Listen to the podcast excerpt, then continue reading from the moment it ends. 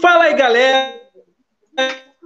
Boa noite, sejam todos muito bem-vindos a literalmente além do ateísmo. Galera, hoje é um dia que eu estou em receber o Jason Ferrer, que é um cara muito inteligente, pessoa sensacional, que tem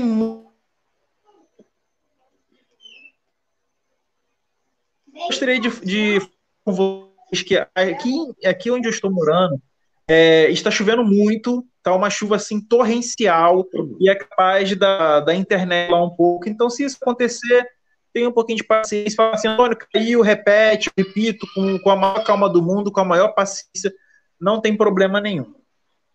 Outra coisa que eu gostaria de, de falar com vocês é que a gente vai debater aqui hoje é, questões que envolvem tanto o Jesus mítico quanto o histórico. Muita gente fica nervosa quando a gente fala, olha, vai falar do Jesus histórico do Jesus, como se algo fosse algo intocável, como se o Jesus histórico fosse mais sagrado que o Jesus mítico. Muita calma nessa hora, tá? Muita calma nessa hora, a gente vai dar bons argumentos, vai conversar com vocês, tudo na calma, na tranquilidade. Ninguém ninguém vai na igreja por causa de Jesus histórico, não. Há um Jesus que foi crucificado ou, ou um cara que foi apedrejado ninguém na igreja por causa de, de um cara que, que, que, era, que era histórico. As pessoas vão na igreja, vão na igreja por causa de um cara que ressuscitou, que, que andou sobre as águas e, e que é filho de Deus. Tá? Primeira coisa que tem que ficar clara é isso. Então, é, muitas pessoas têm o Jesus histórico como mais santo do que o, o, o Jesus mítico. Então, calma aí nessa hora. É, gostaria de apresentar a vocês o Jason, então, pedir, Jason, se apresenta aí para a galera, fala um pouquinho aí sobre o seu canal, convida a galera a, a conhecer o seu trabalho, dá uma boa noite aí para essa galera e fala aí um pouquinho de como é que você virou ateu e do que, que a gente vai discutir hoje, um pouquinho do seu canal aí para a galera. Olá pessoal, tudo bem com vocês? Eu sou o Jason Ferrer. É uma honra muito grande, um privilégio extraordinário. Espero que todos vocês estejam me ouvindo em boa em perfeita sintonia, tá certo? Eu sou daqui do Recife, Pernambuco, Nordeste. Para quem conhece o Nordeste, tá aqui, né? Então, fico muito, muitíssimamente agradecido a todos vocês, até mesmo a Antônio Miranda, por me ceder essa grande e excelente oportunidade de poder contribuir de uma maneira muito positiva com todos vocês, né? Então, eu sou ex-pastor da Igreja Batista Independente. Então, Fui ungido a pastor, passei por diácono da igreja, fui membro normal, obreiro, diácono, presbítero, evangelista, é, e depois fui ungido a pastor pelo pastor Ambrósio Ferreira de Lima, do Ministério Batista Independente daqui, da cidade do Recife, Pernambuco. O problema todo, qual que foi o grande problema? A Bíblia, leitura da Bíblia é, questões de lógicas e questões de moralidade em que eu via dentro da Bíblia, em que alguns irmãos vinham me perguntar, e eu, e eu realmente ficava com uma dificuldade estupenda para poder responder a essas pessoas. Então, eu comecei a ver alguns paralelos, fazendo, fazendo inclusive ah, uma ciência de religião comparadas, para fazer essas comparações, e vi que o cristianismo eu que imaginava que o cristianismo tinha era uma das primeiras religiões, logo quando comecei na minha fé, né?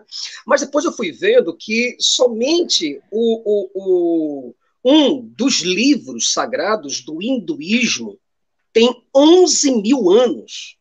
Isso quer dizer que somente, pessoal, somente um livro hindu, tá? Tem aproximadamente 11 mil anos. É mais o livro existe muito antes da criação do universo e de todas as coisas, de acordo com a literatura judaica cristã.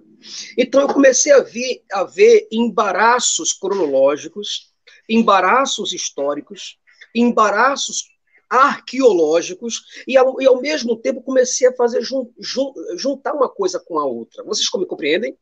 E eu comecei a ter uma crise, uma crise muito profunda. Por quê?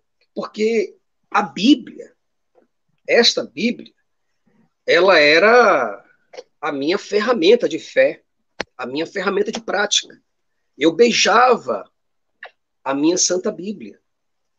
O problema todo é que ela não correspondia aos fatos, tampouco me dava de forma coerente evidências sobre a própria realidade. Ao contrário, ela me deixava mais perdido, e se eu fosse obedecer a Bíblia de forma cega, de forma é, é, é, fundamentalista e radical, hoje, com toda a certeza do mundo, vocês não estariam me vendo aqui, neste canal, mas estariam me vendo, talvez, é, num jornal como um dos maiores criminosos e perseguidores, ou um homofóbico de primeira qualidade, um sexista de primeira qualidade e um bandido de primeira qualidade. Por quê? Porque a Bíblia, esta Bíblia aqui, ela abre é, é, é, possibilidades, Antônio, e o grande público que está me ouvindo aqui agora, para que você seja o pior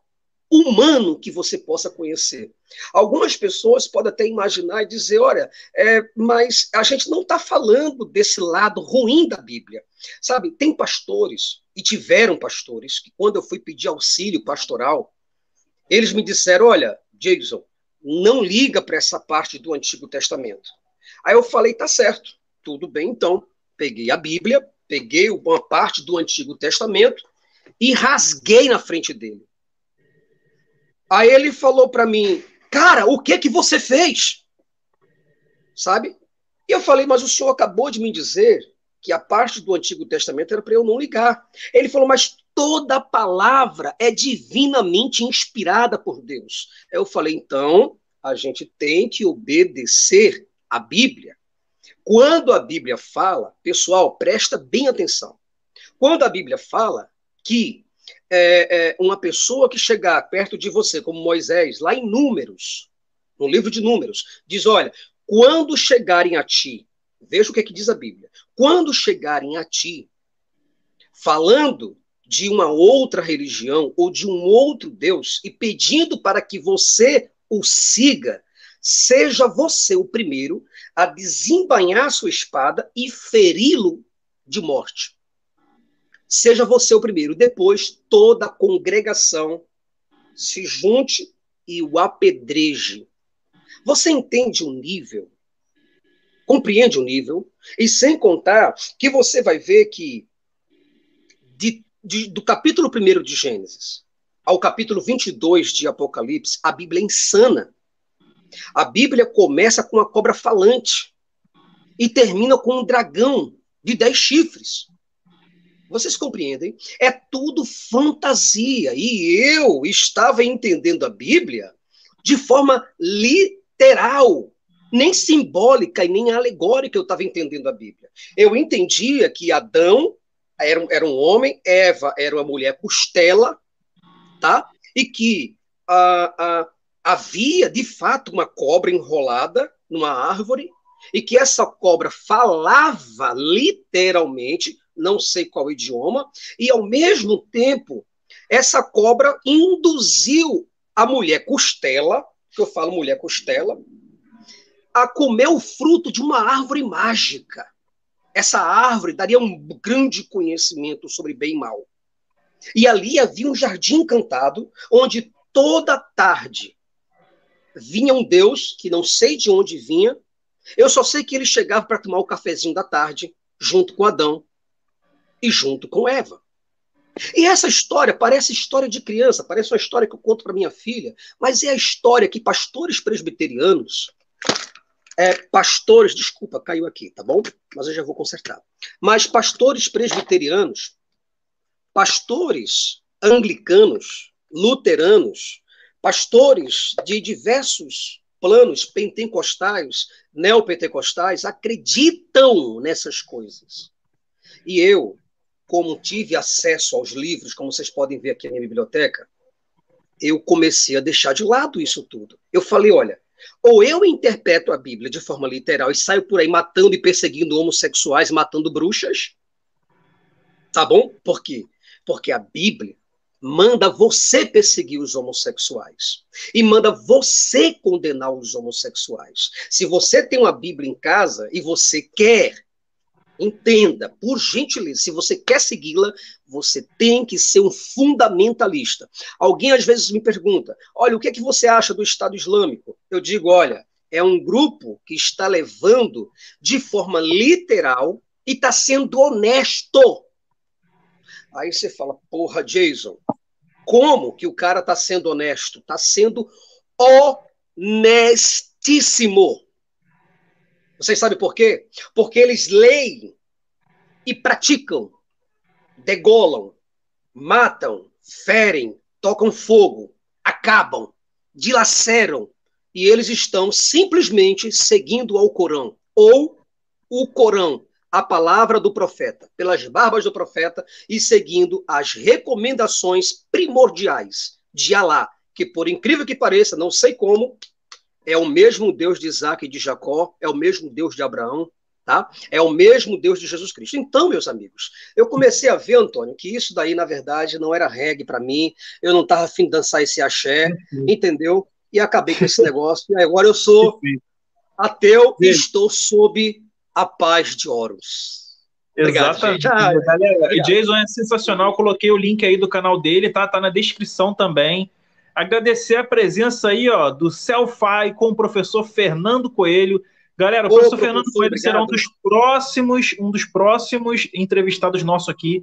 Quem puder, se inscrevam no canal dele, entram lá, se inscrevam. O cara é fera, manja muito, e eu conto com a, com a colaboração de vocês para se inscreverem no canal dele no canal do nosso amigo Jason aqui que está na descrição. Vamos fortalecer toda essa galera aí. Ô, Jason, o que eu queria é. saber de você é o seguinte: o tema hoje posso, é sobre posso, Jesus. Posso rapidinho aqui? Pode. Só cantar um pouquinho que eu cantava sempre na igreja? Nós abrimos este culto em teu nome. Ó, ó, isso está arrepiando aí o pelo dos ateus, tá? Alguns ateus aí que eram da igreja, sabe? É ao pequeno e ao adulto, luz divina, venha comigo, alguma coisa assim, né? Era isso, cara. Cantava o hino da harpa, meu amigo, e o fogo pegava, era rodando na igreja. Aleluia, Jesus! Olha, era grande o mistério. Labashiri, anta, labashuri, kovanai. Tô vendo, varão, na tua vida Deus agir. Aleluia. Você como tá ficando vermelho, é o Espírito Santo da tua vida. Aleluia. Ô, Jason, eu tô vendo aqui Oi. que tu já tem um fã-clube, cara. Já tem uma galera aqui que já te segue, né, cara? Já tem um fã-clube aqui, o pessoal. Depois você vê nos comentários quando a live estiver gravada. Tá bom. Tu tá já bom. tem um fã-clube, uma galera aqui que, que fala bem de tu aqui pra caramba. É, ô, Jason, o tema da live hoje é, é a existência de Jesus Cristo, né?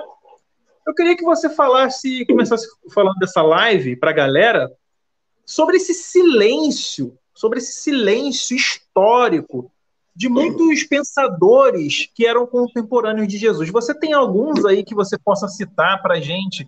Alguns pensadores, alguns é, filósofos, historiadores, é, estudiosos que ficam em completo silêncio em relação a esse tal de Jesus? Olha, Antônio, Antônio e todo o público, eu quero muito agradecer a vocês, mas hoje o tema vai ser bem pesado. Bem bem pesado mesmo, tá bom? A gente não tá. Agora o ritmo mudou, a tonalidade mudou. Muitos historiadores, muitos historiadores e até mesmo ateus afirmam que Jesus Cristo existiu, tá bom?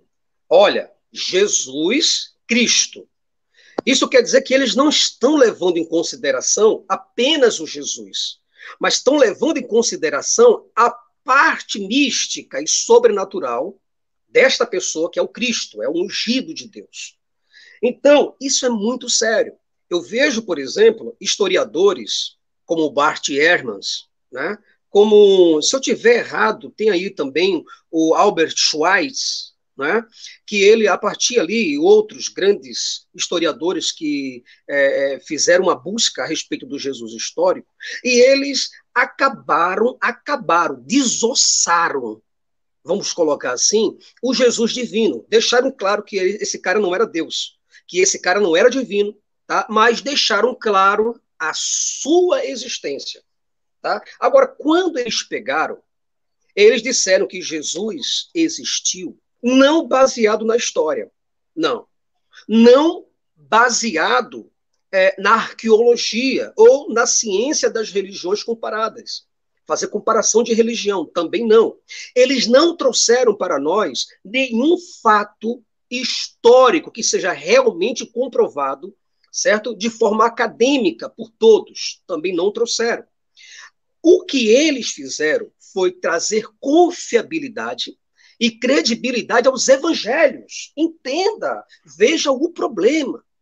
Você pegar o livro de Marcos, o livro de Mateus, ou de Lucas, ou de João, para poder verificar né, a, e, e, trazer uma aceitabilidade é, é, histórica usando a própria Bíblia, é como eu pegar, por exemplo, uh, um gibi ou um HQ para provar a existência de super-homem. Isso é injusto. Porque a única fonte que fala que Jesus existiu, uma das fontes mais primordiais para todos aqueles que são historiadores, pronto, tá aí uma imagem muito legal, né? Para aqueles que dizem historiadores, é a própria fonte de Marcos. Eles credibilizam o evangelho de Marcos e o evangelho de Lucas para dizer que Jesus Cristo existiu. Mas espera aí, calma. Eu quero que todos esses especialistas, arqueólogos e, e gênios da, da, da história, eu queria que eles também seguissem os versículos à frente.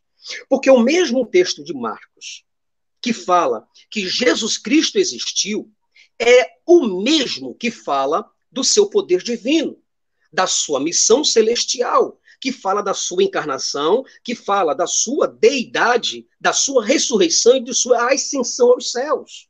É o mesmo texto. Eu não entendo, ó, pelo amor de Zeus, eu não tenho nada contra o trabalho acadêmico dessas pessoas. Eu só acho uma desonestidade intelectual uma pessoa pegar o texto bíblico de Lucas, tá bom? Ou de Marcos, para poder comprovar a historicidade de uma pessoa que no mesmo texto diz que ele é Deus.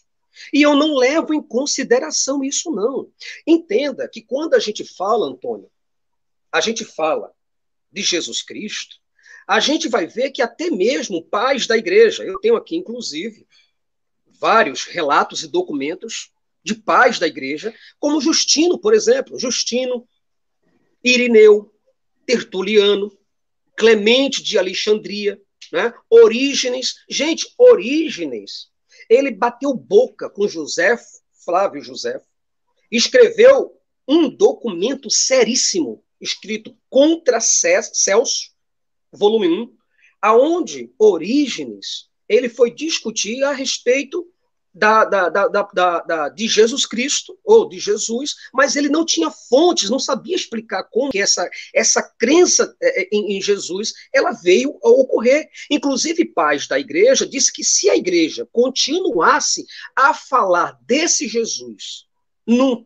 tom, num tom em que estava falando, em nada o cristianismo iria é, é, ser diferente das demais religiões de Mitra, inclusive religiões de Mitra. Outras religiões que têm também seus salvadores, seus heróis, tá? seus deuses e semideuses.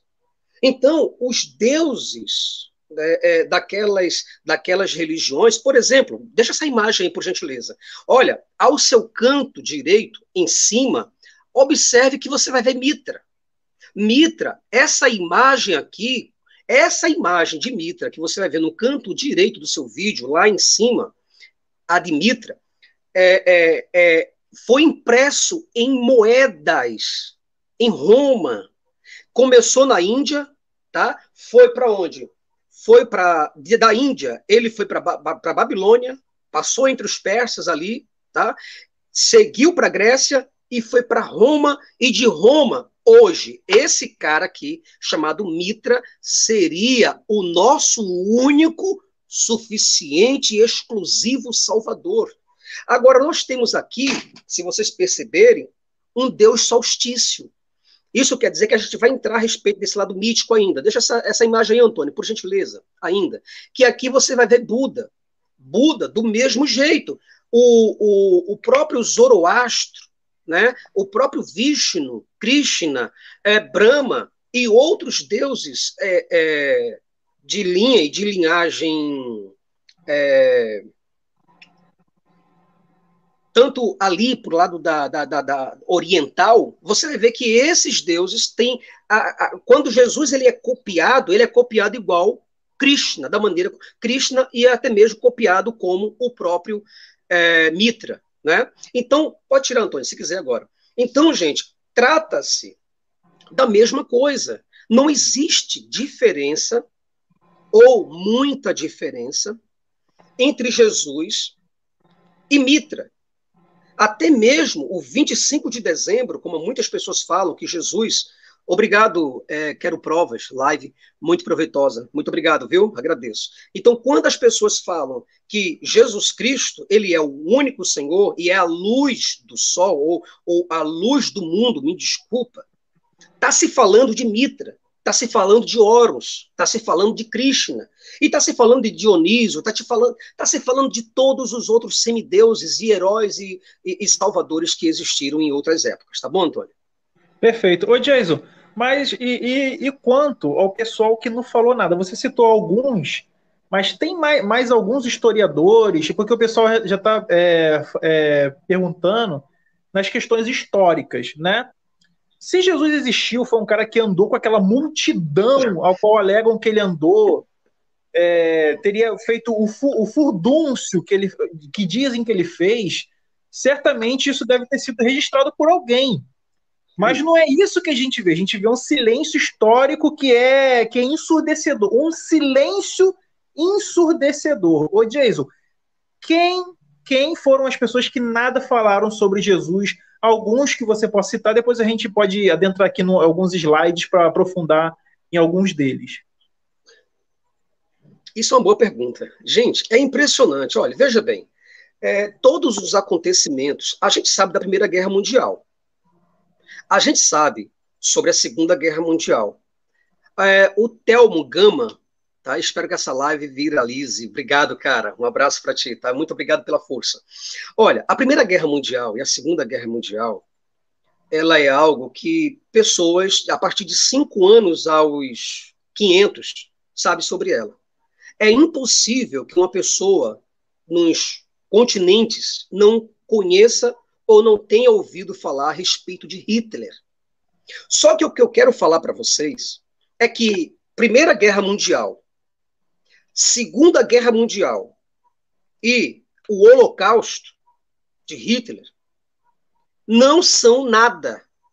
Entenda, por favor, por gentileza, não são nada, não representa nada a respeito de um homem que transformou água em vinho, que andou sobre as águas, que ressuscitou pessoas, que ressuscitou mortos, um somente morto, se tivesse ressuscitado na calada da noite, 10, bacana, tranquilo. Mas ele ressuscitou várias pessoas. Isso, segundo o fantástico livro, aleluia, da Bíblia. Só que, entenda, por gentileza. Aí o cara, Antônio, ele fez grandes prodígios. Olha, ele disse: vento, vento para. E o vento parou. Ele disse: se acalma. E o mar se acalmou. Ele disse para um morto: se levante, e o morto se levantou. Então, todas as, as, as ideias de Aristóteles e as, as ideias levantadas desde lá de, de, de Pirro, Pirro, lá na Grécia ainda, as leis físicas. Esse cara quebrou todas as leis físicas. Esse cara quebrou todas as leis químicas através de uma lei que é sobre todas as leis, que é a lei sobrenatural, que essa eu não conheço. Eu vejo, por exemplo, aqui, olha, se eu vou fazer um teste pequeno, a gravidade derruba. Isso quer dizer que essa é a lei que a gente conhece. Mas esse cara fazia com que estas coisas não ocorressem. Ele quebrava essas leis. E outra, ele, quando transformou Ele, quando transformou é, ou multiplicou os alimentos, pães e peixes, que eu até gostaria de falar isso de forma mística, o pão e o peixe e o vinho e o que representa a ressurreição, vou falar ainda. Esse cara fez isso para mais de 5 mil pessoas. Por favor, olha, naquela época, você colocar 5 mil pessoas para te acompanhar é você abandonar várias cidades e vilarejos para seguir um cara só. Tá bom? Não é igual hoje. A, popula a, a, a população de antes era muito pequena. É só você pegar aproximadamente a população do século I. E aí você vai ver que na Galileia, da Judéia, Belém, Jerusalém, era muitíssimamente pequena. E o que ocorreu? Ocorreu que esse cara levou 5 mil pessoas. Agora, o interessante é o número, né? Não foi 5.500 ou 5.800, não, 5 mil. Eu contei e deu tudo certo. Não foi 4.998, não. 5 mil pessoas. E ele multiplicou alimentos. Antônio, como que esse cara ficaria invisível? Não haveria possibilidade de um cara desse ficar invisível, porque ainda que eu não quisesse falar, ainda que Roma fosse indiferente a esse cara, ainda que os, que os sacerdotes e sumos sacerdotes daquela época fossem indiferentes a esse cara, esse cara não passaria batido, porque o que ele fez surpreende e sobe em números a Primeira Guerra Mundial, a Segunda Guerra Mundial e o Holocausto. Você compreende? E aí você vê que homens, por exemplo, eu tenho um grande cara que escreveu mais de 30 livros, Antônio. Mais de 30 livros esse cara escreveu. Esse cara é o Filo de Alexandria. Aí o pessoal diz, lá vem aquele ateu de bosta falar de Filo de Alexandria. Sabe por quê eles falam isso? Porque Filo de Alexandria existiu. Nós temos as obras desse cara. Nós temos outros caras falando desse cara, lascando Seria esse daí, ô, Jason? Isso. Olha o grande Filo, apaixonado por você. Se eu fosse a mulher, eu engravidava de você, Filo. Te amo. Esse Filo, o, o, o Antônio, ele nasceu 20 anos antes de Cristo. Isso eu estou falando Cristo, por quê? Porque foi a data, vamos colocar o calendário gregoriano, por gentileza, para que a gente possa entender na história e, ao mesmo tempo, identificar, identificar Jesus Cristo na história. Então, nós o identificamos aproximadamente seis a sete ou oito anos, isso com alguns erros, tá? erros cronológicos, é, nós identificamos esse homem lá no século I. Só que Filo já estava lá. E Ô, ele Jesus, nasceu 20 interromper você rapidinho. É, tan, tan, tan, tan, tan, tan, tan, tan, notícia importante. Galera, me ajuda a, a, quem, quem acompanha as lives aí. Será que a gente já bateu o recorde simultâneo das lives ou, ou ainda não? Se não foi o recorde, é um dos recordes. Cara, tá muito bom, muita gente entrando aí, ô Jason. Prossiga aí, só tô te deixando nervoso aí, vai lá.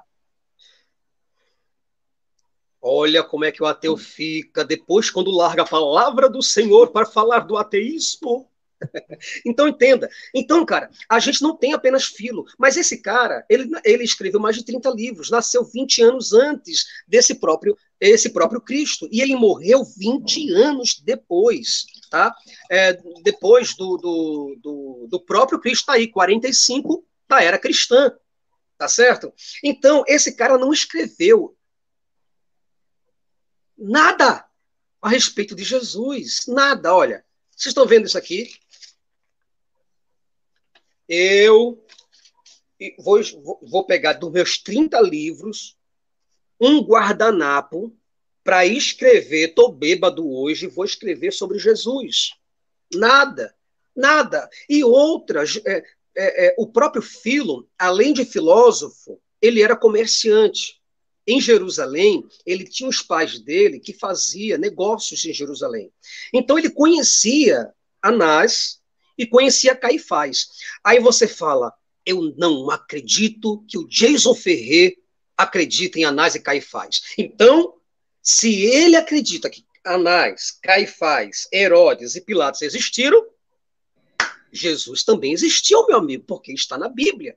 Só que você se esquece que a história de Jesus, ela é só um romance. Ela é uma história.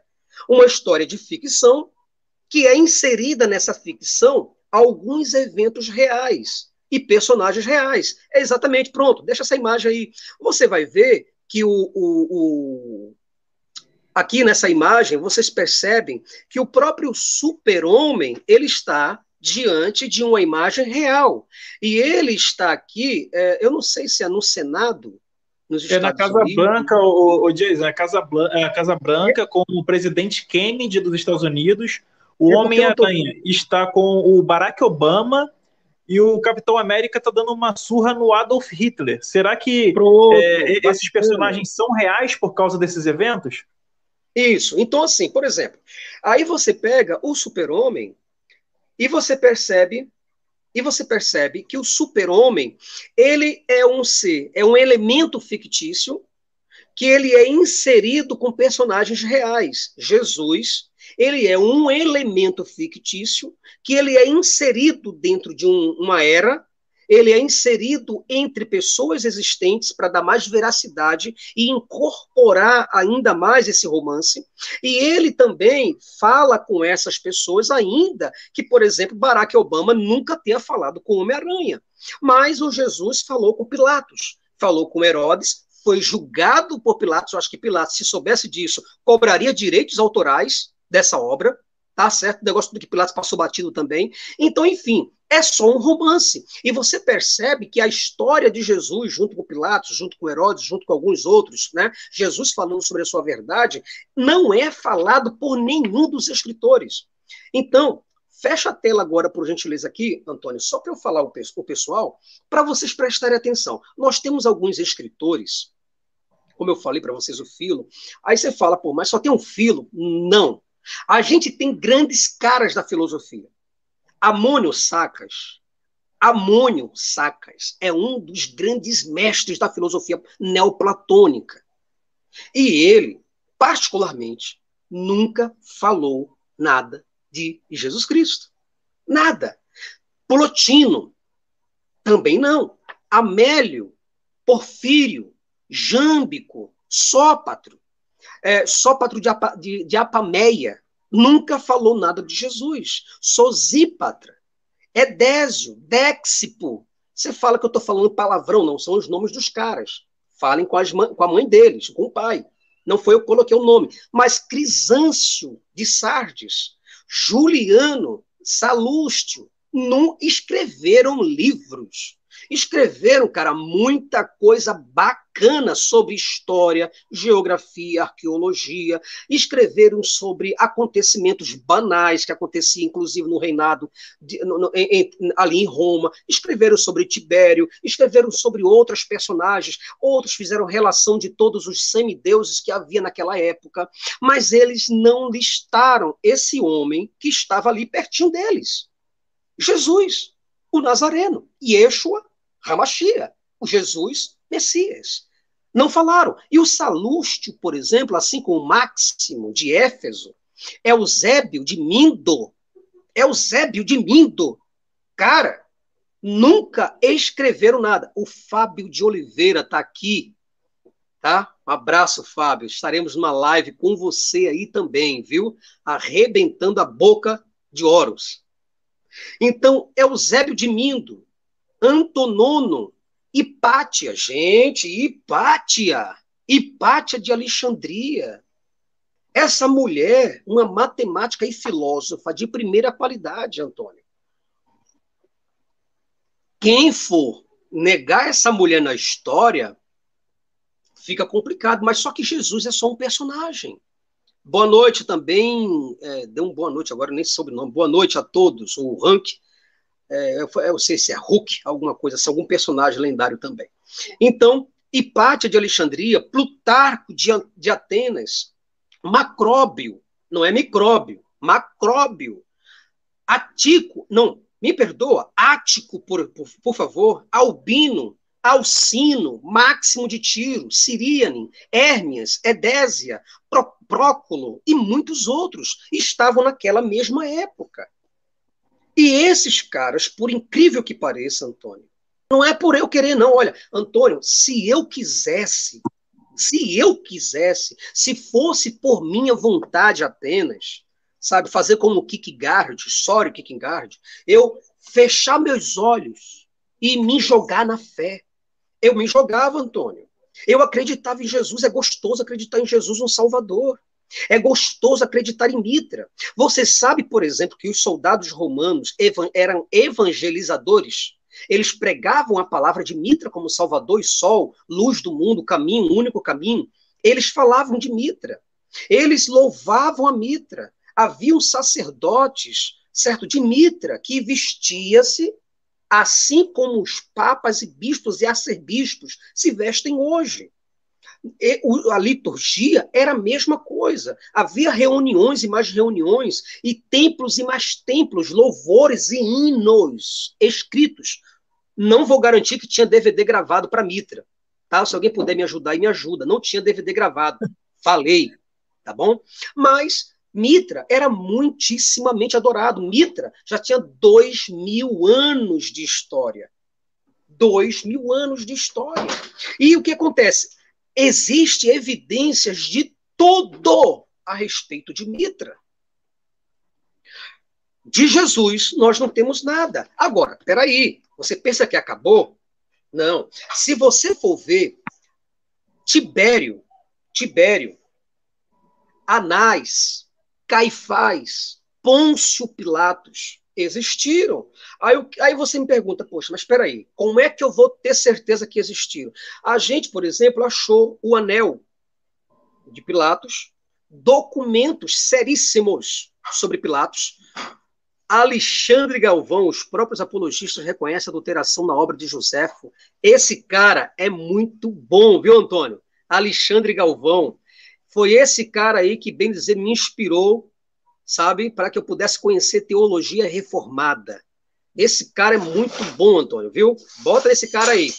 Tá? Se que quiser participar do nosso grupo, já está convidado. A indicação esse do dia está é na boa. presta atenção.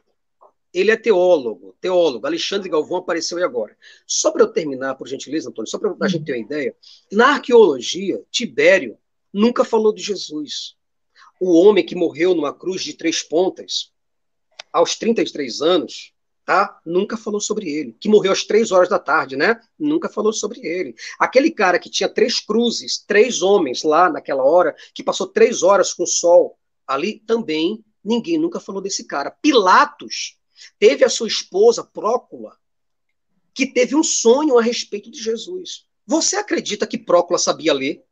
Sim ou não, pessoal? Aleluia, sim ou não, amém ou não amém? Sabia ler, sabia escrever. Mas Prócula teve um sonho, teve um pesadelo bastante rancoroso com esse tal desse Jesus. E falou para Pilatos: Olha, Pilatos, não toque nesse homem. Não toque. Este homem é um dos filhos dos deuses. Que propaganda, hein? Beleza.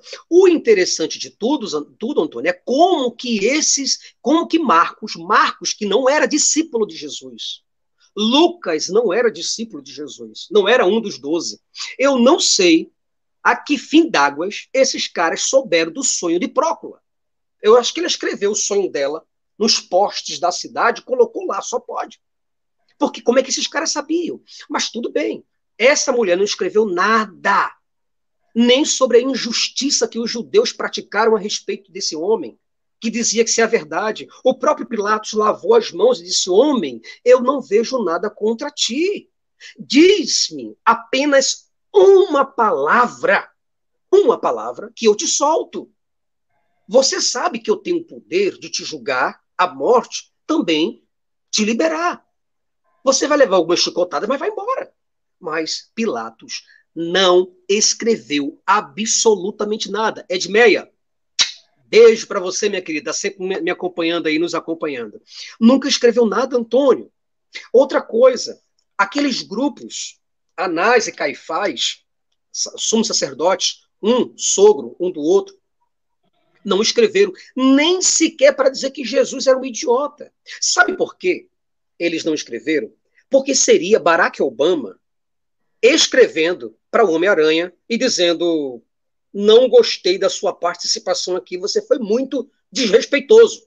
Você entendeu, Antônio? Seria como dizer isso. Mas nada disseram, ficaram calados. Outra coisa, se você for ver, por exemplo, é, é, os fariseus eram um grupo que era voltado para guardar a lei. Vamos colocar os fariseus aqui. Parabéns pela live. Obrigado, Alexandre Galvão. Valeu, cara. Se vocês forem, forem falar, os fariseus, que é como o STF, o Supremo Tribunal Federal, guardião da Constituição Federal da República, esses caras, meu amigo, não tinha quem se livrasse desses caras, não. Esses caras eram promotores de problemas. Eles teriam falado de Jesus. Afinal de contas, o próprio Jesus teve também com os fariseus. Mas os fariseus nada disseram. Aí você diz, e os saduceus? Os saduceus eram um grupo de teólogos de primeira ponta, cara. Olha, quer teologia hebraica? Quer, teolo... quer entender as tradições? Fale com os, com os saduceus. Os saduceus eram encrenqueiros por natureza, arrumavam briga até com vento. Eles jogavam pedra em avião. Não, não tinha avião na época. Ô, gente, por favor, não tinha avião na época. Gente, não tinha avião na época. Por favor. Olha o povo falando que tinha avião na época. Não tinha, tá bom? Então, o que acontece? Não tinha, não falaram nada a respeito desse cara. Os saduceus, nada. Os escribas. Você vai dizer que os escribas não sabiam ler? Espero que tenha ungido essa água, Jason. Aleluia. Transforma em vinho aí, ô Jason. Rapaz, não faça uma coisa dessa não, que eu transformo. Eu coloco, eu coloco que suco dentro, viu, de uva. Coloco. Então, enfim. Então, meu irmão, não falaram nada. Os saduceus, os fariseus, os escribas, quem, ó, muitos historiadores, eu estava vendo um historiador, por exemplo, que ele dizia que ninguém escreveu alguma coisa porque o pessoal daquela época não sabia ler. Porra, que ingenuidade! Antônio, isso é ingenuidade de um historiador. O cara dizer que os escribas, pessoas letradas, que sabiam o hebraico de trás para frente, da direita para a esquerda, da esquerda para a direita. Esses caras não escreveram uma vírgula. J, oh, oh, Jason não, eu ia colocar Jesus agora, gente. Eu, eu, fico tão vidrado no meu nome que eu fico, sabe? É, é igual os Beatles falou que eu estou mais popular do que Jesus, né? Mas brincadeira, senão leva uma bala. Enfim, os escribas É, pô, não pode falar que a gente é mais popular do que Jesus, não, porque senão vem um, um débil mental e coloca uma bala na nossa cabeça, entendeu mais ou menos? Então eu não sou mais popular, gente, eu sou o segundo mais popular. É brincadeira, segundo é o Antônio. Enfim, pessoal, olha, os zelotes, os zelotes e os escribas não falaram nada, pessoal. Nada, não disseram nada, tá certo? Enfim, aí você vai ter um grupo místico. Esse grupo místico é um dos grupos que mais se destacaram, que são os essênios. Os essênios, pessoal, um grupo espiritualista que é, é, tinham problemas com a matéria e que entendia o homem e o todo, o Iago Oliveira, o conhecimento do, o conhecimento do Pai. Jason, opa, obrigado pela participação, tá bom? É, é, então, comentários aqui, eu. Mas os essênios entendiam a mentalidade e davam mais valor à mente e às coisas, né, do que o corpo. E os essênios seriam os, acredito que sejam os primeiros a que dariam mais valor a Jesus. Seria aquele grupo, sabe, aquele fã-clube. Vai Jesus, vai Yeshua, é, queremos o Yeshua. Eles estariam lá no Sinédrio, eram eles que estariam na porta de Herodes. Eles estariam lá no, lá, lá no, no, no julgamento de Jesus. Seriam eles que estariam protestando. Os essênios. Vocês acreditam que não apareceu um na crucificação de Jesus? Um. Que crucificação da porra foi essa que não apareceu ninguém? Aqueles 5 mil. E aquelas 5 mil pessoas estavam por onde mesmo? Por onde? Aquele pessoal não apareceu mais. Disse, não, hoje, hoje é sexta, hoje sextou, é dia de beber, e vão beber toda, não estou afim de ir para a crucificação desse cara. Mas ele curou tua filha. É, eu estou um pouco me lascando. Ah, mas ele curou tua mãe. Ele ressuscitou teu pai. Ah, eu estou um pouco me lascando. Ninguém foi. Pô, não existe, cara. Não existe isso. Aí você vai ver que além dos zelotes, além dos essênios, nós temos os publicanos. Tá? Os publicanos, que não falaram bulufas. E olha, você quer, você quer falar de vida financeira? A Renato, o Renato falou show, obrigado Renato. Quer falar de vida financeira? Quer falar dos coaches de lá da época, os granfinos da época, os caras que entendiam de economia, os publicanos. Eles não falaram nada. Olha, eu falei para vocês que um guardanapo, tá? Uma coisinha pequena desse tamanho não, não, seria um grande documento a respeito de Jesus, e nem isso eles escreveram. Aí você tem os herodianos, os baba-ovos ali, tá? Que viram Jesus. Jesus foi para Herodes. Alexandre Galvão está falando isso porque a bronca esotérica e as aparentes coincidências cabalistas ainda não foram nem faladas. Vai ver.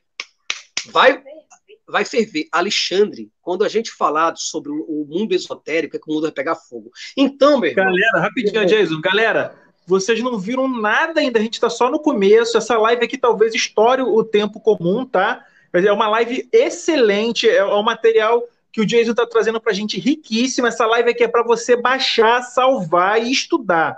Na descrição tem o canal do Jason e de vez em quando eu vou colocar o canal dele aqui nos comentários para vocês se inscreverem e conhecer o trabalho desse cara que é sensacional. Tá? Então vamos lá que a gente está só no começo, galera.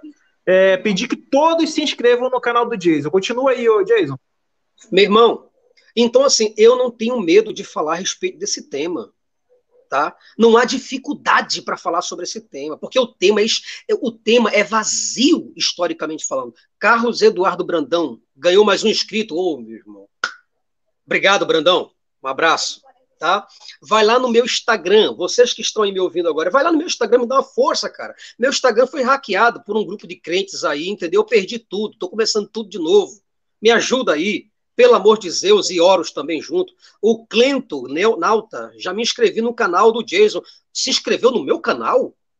Meu irmão, toma cuidado, esse canal tem dono, viu? Tô brincando, brincando, brincadeira. Valeu. Então, aí você vai ver, ó, Tibério, Anás, Caifás, Herodes, tá? Não falar Pôncio Pilatos, a esposa de Pilatos, os fariseus, os saduceus, os escribos, os zelotes, os essênios, os publicanos, os herodianos. Agora nós temos um outro grupo. Um outro grupo, o último grupo, se você tem uma ideia, um penúltimo grupo, talvez, tá? Fala teu, arroba fala teu, esse é o meu Instagram. Gente, me ajuda. Olha, um grupo de crente disse é 3, 2, 1 e meu Instagram sumiu e agora eu estou começando tudo de novo. Edmeia, me ajuda aí, tá bom? Coloca meu Instagram para a galera seguir. Então, pessoal, os samaritanos né, nunca falaram a respeito de nada. Né? Sacerdotes judeus, ali naquela época, todos os sacerdotes dos templos, inclusive templos místicos, né, que estavam por ali, não falaram. Olha, Jesus passou batido e invisível. Então, a única coisa que eu tenho a dizer é que os historiadores estão sendo tendenciosos. Ora, se eu colocar uma moeda aqui agora, ela vai descer.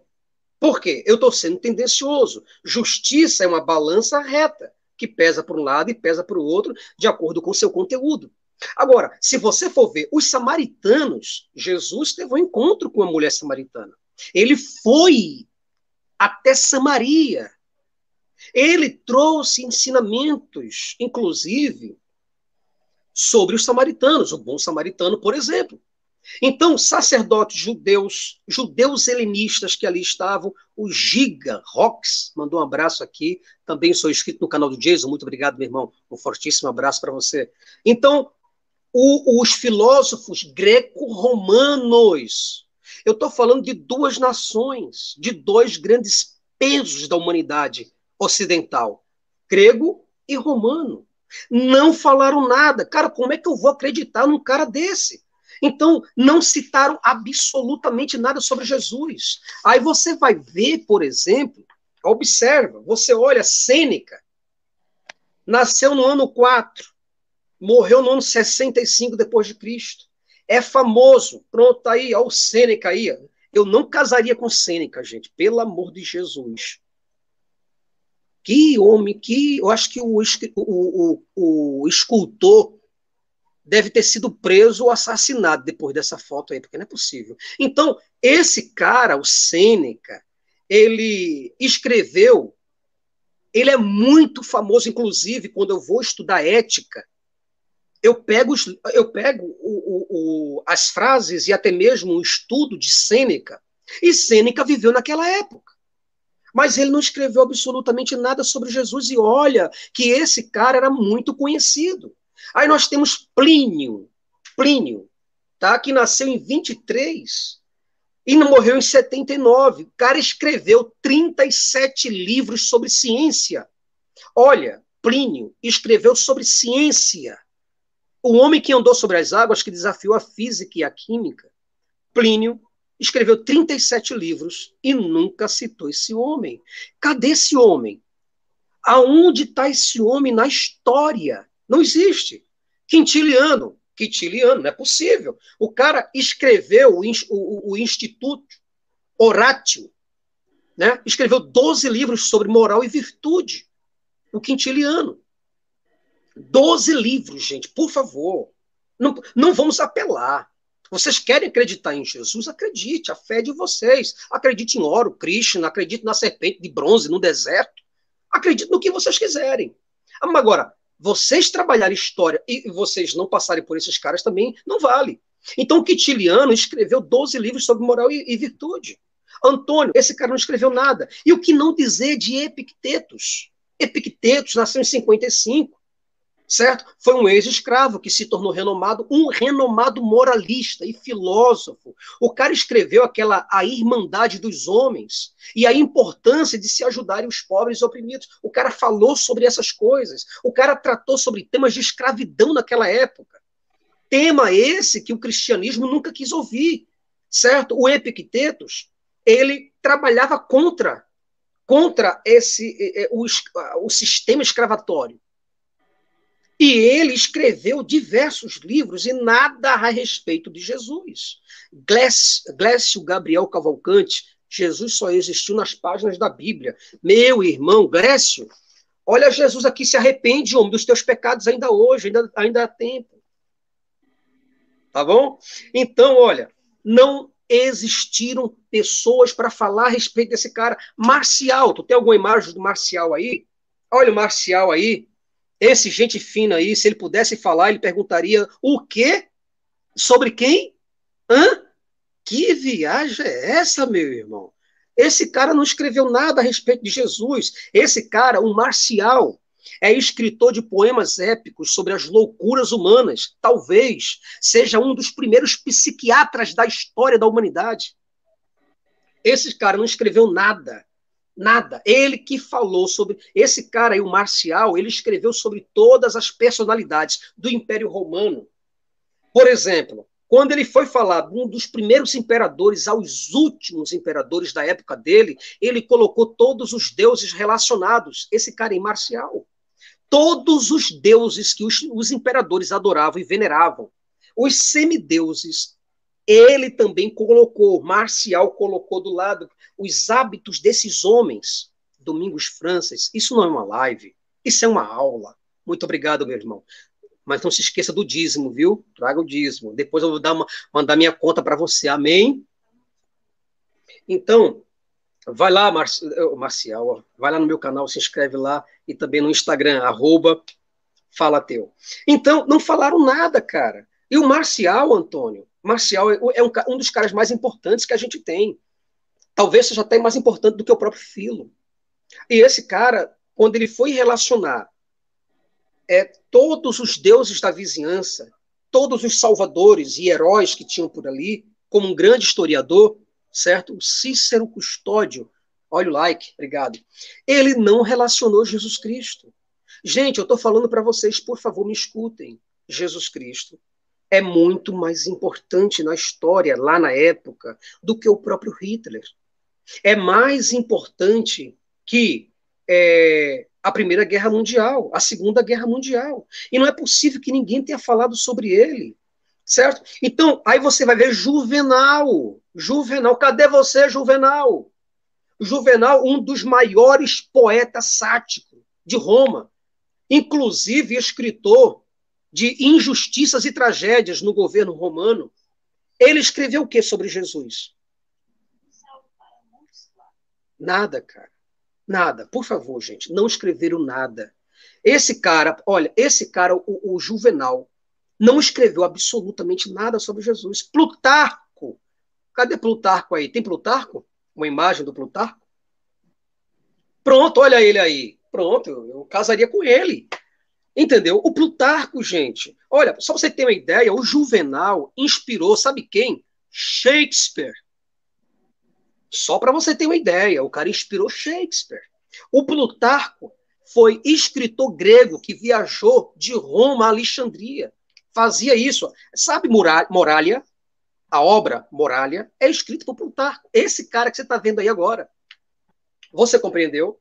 Então, esse cara escreveu sobre moral e ética. Essa moralidade que você vê hoje nos Estados Unidos e nas nossas leis vem de Morália a maioria. E algumas pessoas imaginando que vem do decálogo de Moisés. Você entendeu? Então, gente, olha, Plutarco, né?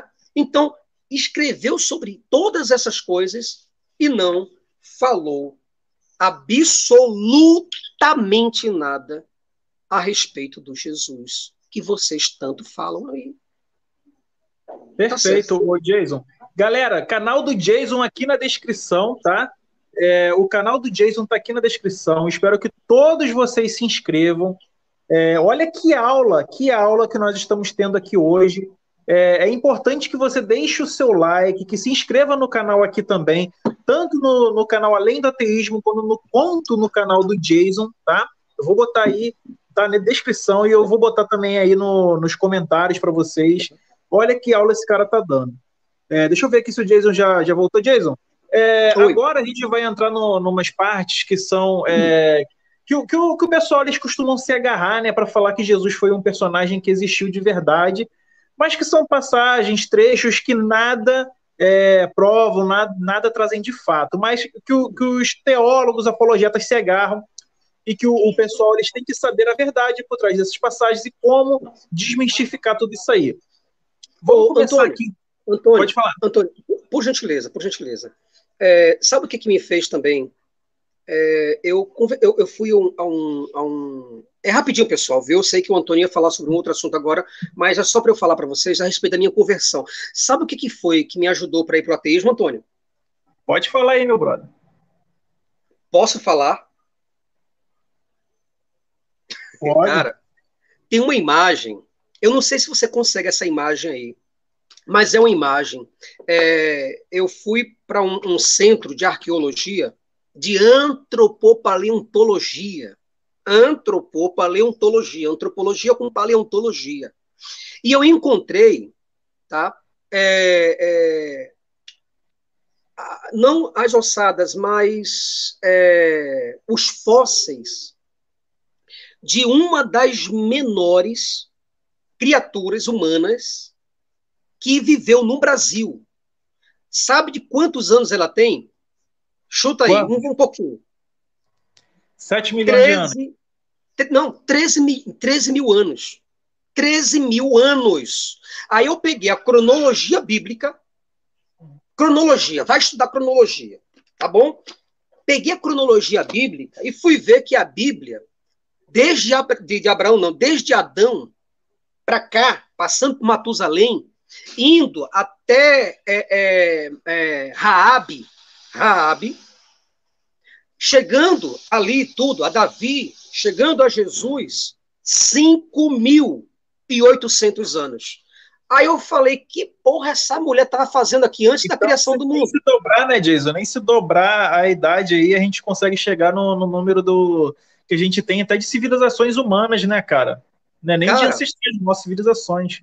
Os, olha, eu fico imaginando, Paulo falou que o, o, a pessoa morre unicamente por causa do pecado. o pecado cometido por Adão e Eva, que é o pecado original, que passou a todos os homens, ok? Até aí tudo bem. Mas se você for ver, e a morte de alguns seres que entraram em extinção muito antes do homem acontecer aqui na Terra, os dinossauros, morreram como? Então isso também me ajudou muito, muito para o meu ateísmo. Ô, ô, Jason, o Aimac ele mandou um super chat aqui para a gente, falou assim, ó, é, por que Bart Ehrman insiste tanto que Jesus existiu? Tendência. Olha, entenda bem uma coisa, por gentileza, gente, por favor. Olha, não tem ninguém interessado. Não existe ninguém interessado em acabar com o Jesus histórico. O Jesus histórico, ele é, tem uma indústria, uma indústria da fé por trás que movimenta bilhões de dólares por, por, por mês, por ano, trilhões. Eu disse trilhões. Nenhuma pessoa que seja retardada mental vai querer tirar Jesus da jogada e acabar com essa galera. Todos, todos os, os sociólogos, psicólogos, tá? É, é, é, historiadores entendem, entendem que Jesus Cristo segura o drogado. Jesus Cristo, ele, ele segura casamento. Ele abençoa lares. Os presídios estariam superlotados se não fosse Jesus. As obras sociais a respeito do evangelho, que o evangelho faz, tanto é que tanto é que as igrejas pagam impostos, Antônio? Ah, não. Não, por né? e, e, os outros que eram obrigados a pagar estão cada dia aí é, sendo isentados mais, né? Se você for vender tapioca na rua, se você for vender laranja na rua, o, o guarda municipal ou a polícia militar vai lá e acaba com o teu negócio. Mas vê se eles acabam com o negócio das igrejas. Meu amigo, não tem ninguém querendo acabar com esse negócio, não. As pessoas querem colocar pano frio em cima de um assunto para dizer que já foi explorado e deixar você agir pela tua fé. Ninguém quer acabar com essa historicidade de Jesus porque sabe o que rola por trás. Tá? A, a, a, farmacologia, a, a indústria farmacológica, elas não estão aqui para curar ninguém. A igreja e a indústria da fé, a, a indústria religiosa, está aqui para manter de pé Vishnu tá? Vai, faz o seguinte, vai lá para a Índia, manda Bart Ehrmans ir lá para a Índia. Parabéns, Jason, pela análise histórica. Obrigado, Galvão. Vai chegar muito mais aí para largar pena esses cristãos. Vai lá para a Índia, vai ver, faz um, uma historicidade, o, o, o Antônio, a respeito do Krishna histórico. Vai lá. Aí você vai ver que Krishna, que move bilhões na Índia, move governos, tá? uma crença de 5 mil anos. Pergunta lá para os historiadores se Krishna existiu ou não. Pergunta para eles se Krishna não é a reencarnação de Vishnu.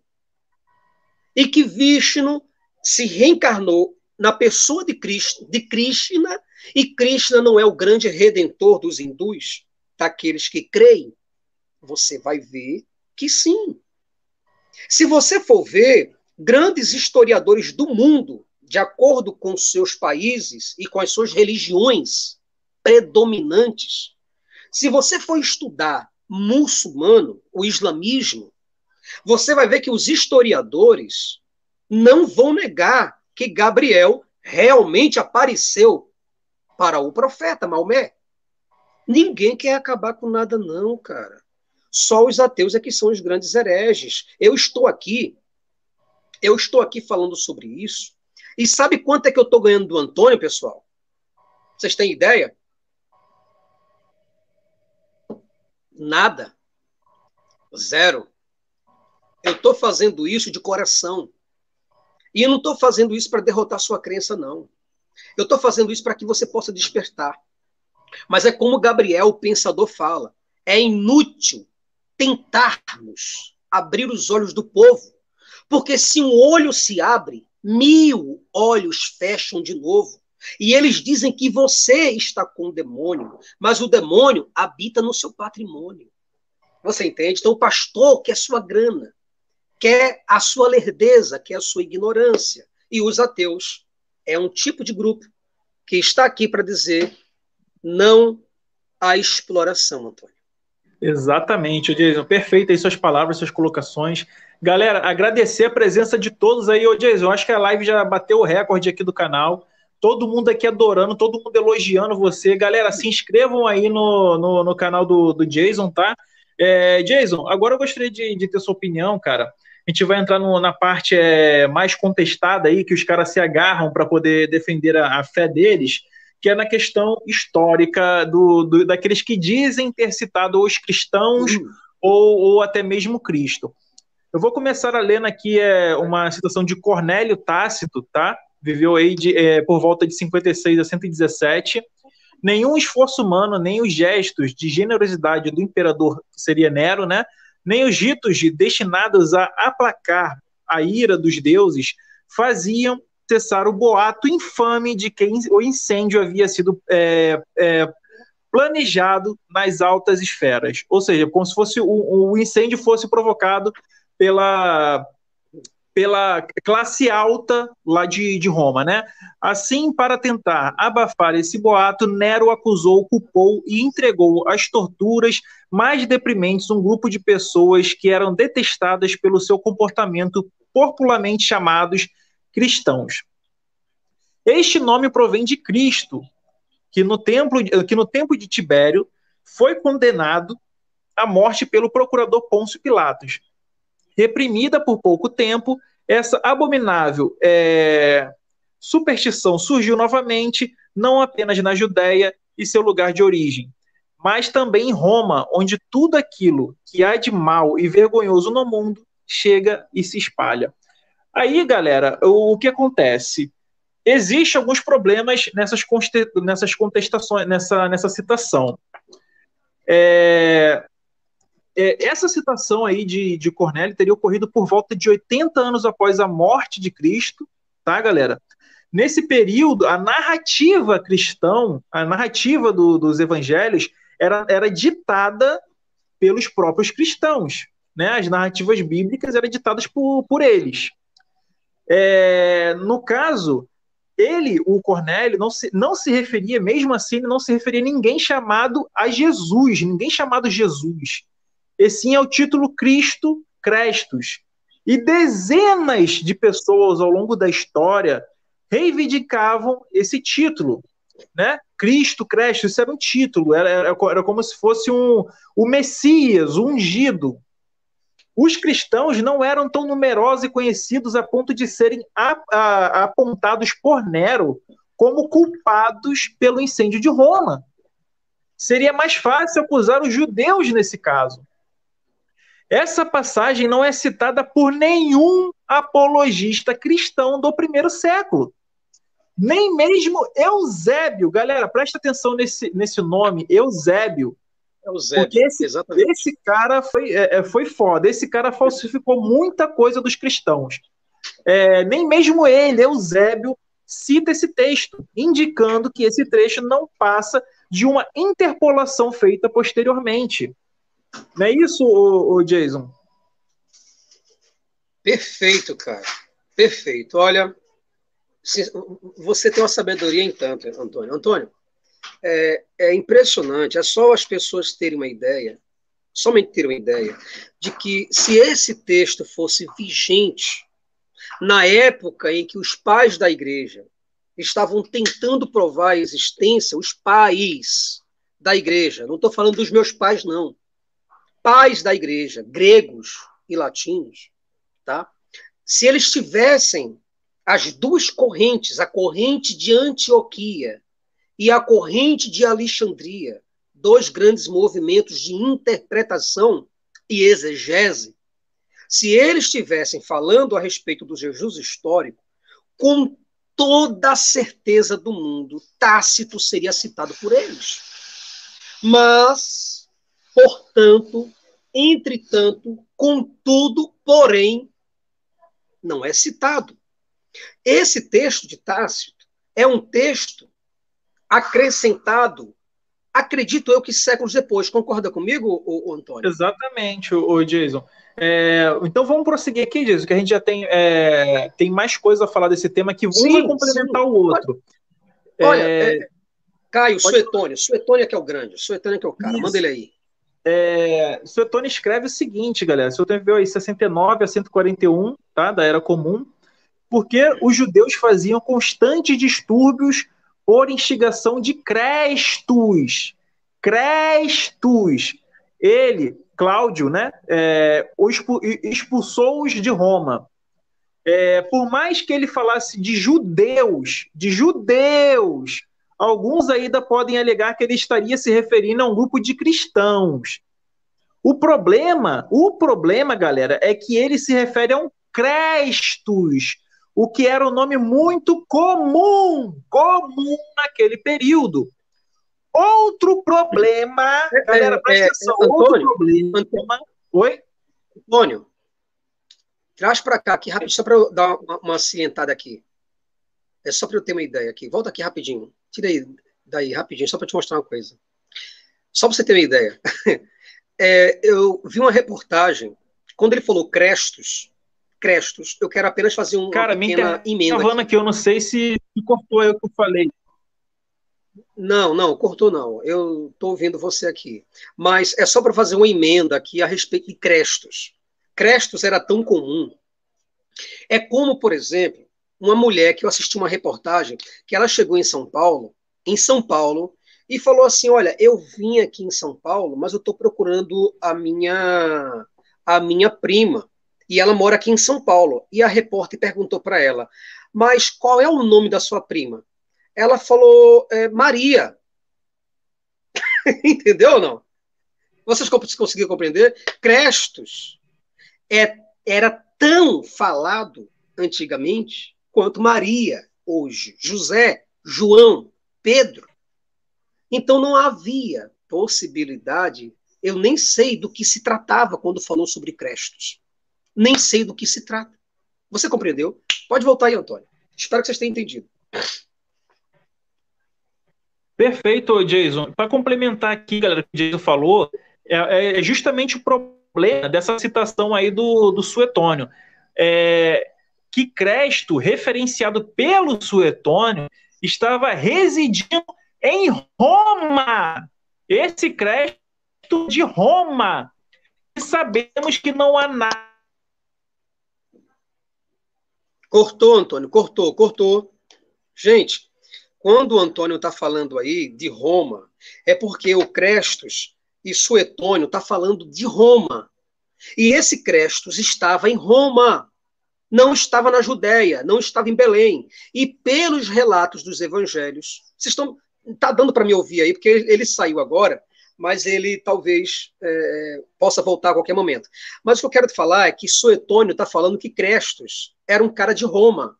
E Jesus nunca, o personagem Jesus nunca foi a Roma. Então ele não está falando desse cara. Ele não está citando Jesus. O Yeshua, não está citando esse nome. Antônio. Ô, Jason, Antônio, você pegou aí o que eu falei no final ou não, ou não, não pegou? Não, não, não, não pegou, mas eu expliquei para a galera aqui que o Suetônio, do qual você está falando, falou sobre um Crestos que estava em Roma. E pelos relatos dos biógrafos de Jesus, Jesus nunca tem, teria ido a Roma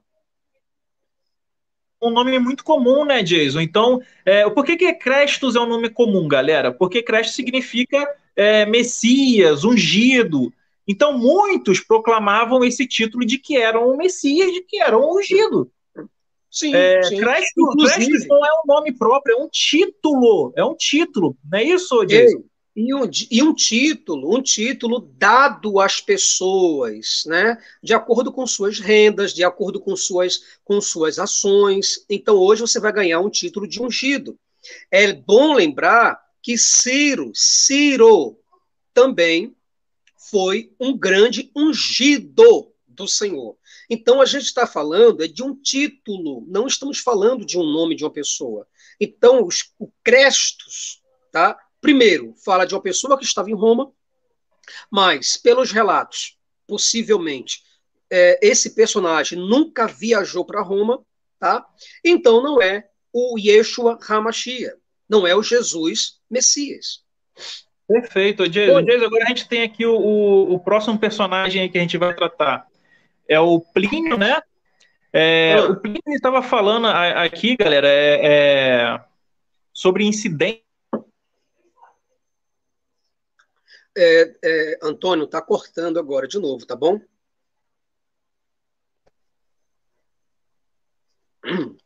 Jason, o tá pessoal está ouvindo direito? Não, não, não estou ouvindo. Está cortando agora. É bom se repetir. Então, beleza. Então, vamos lá.